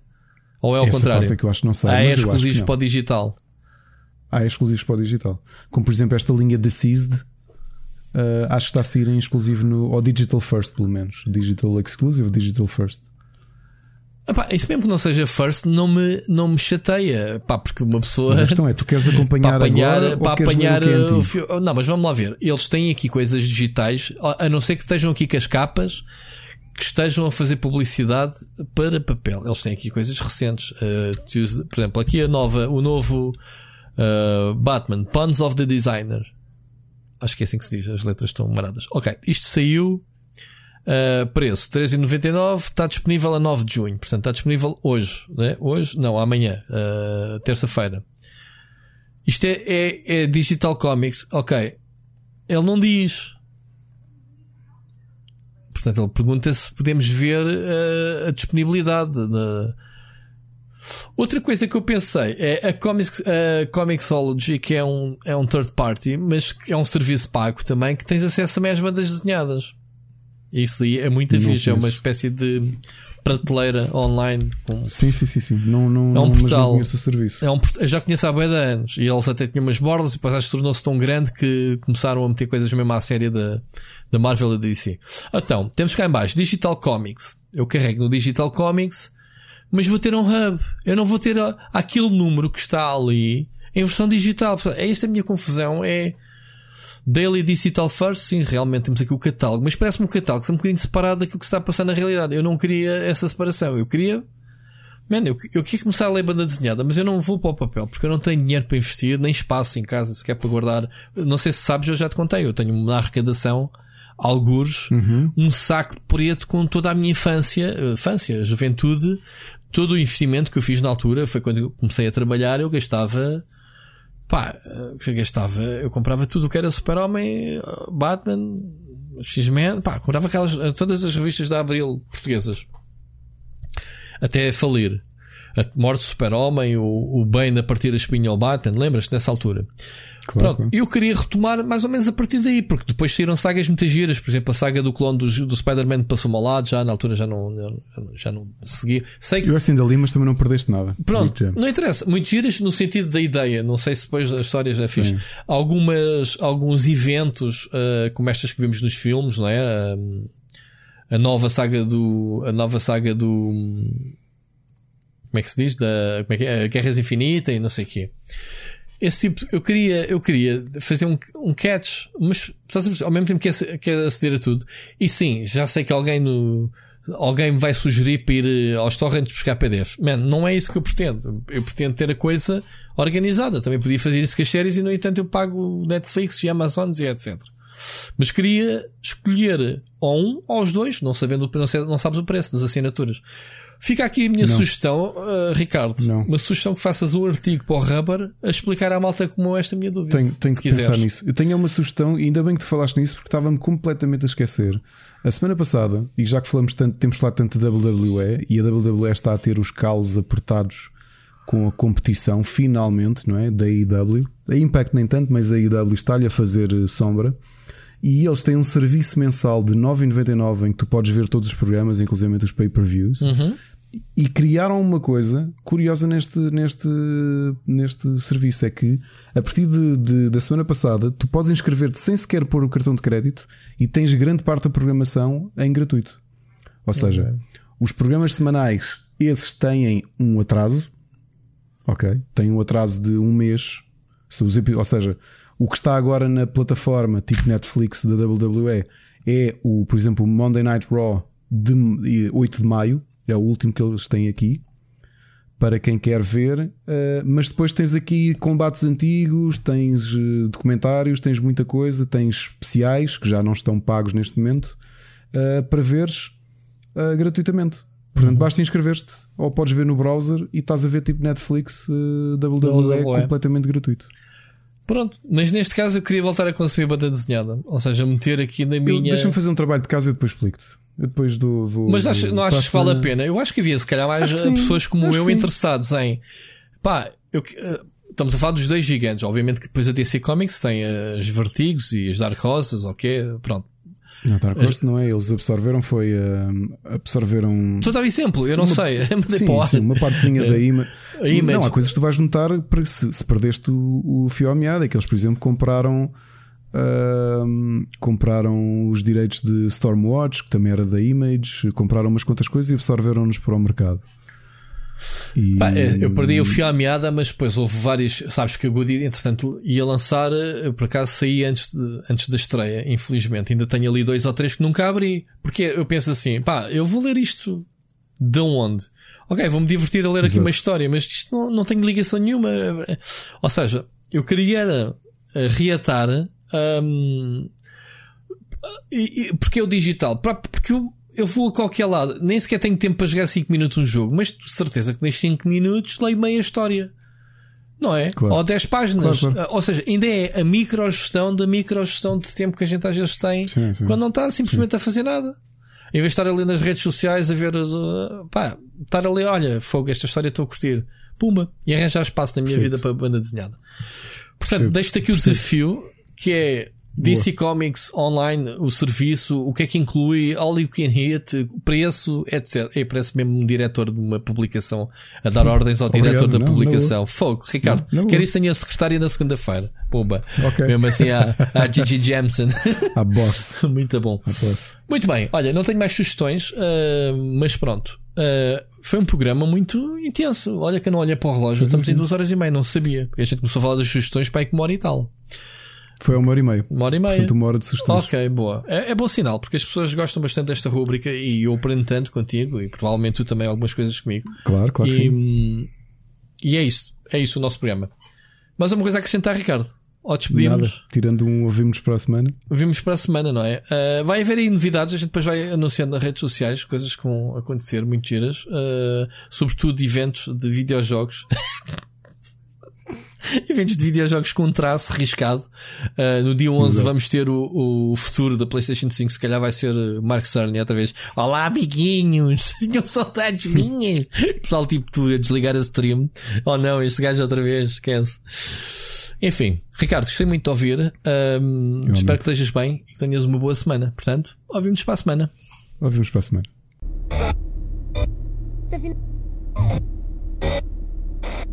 Okay.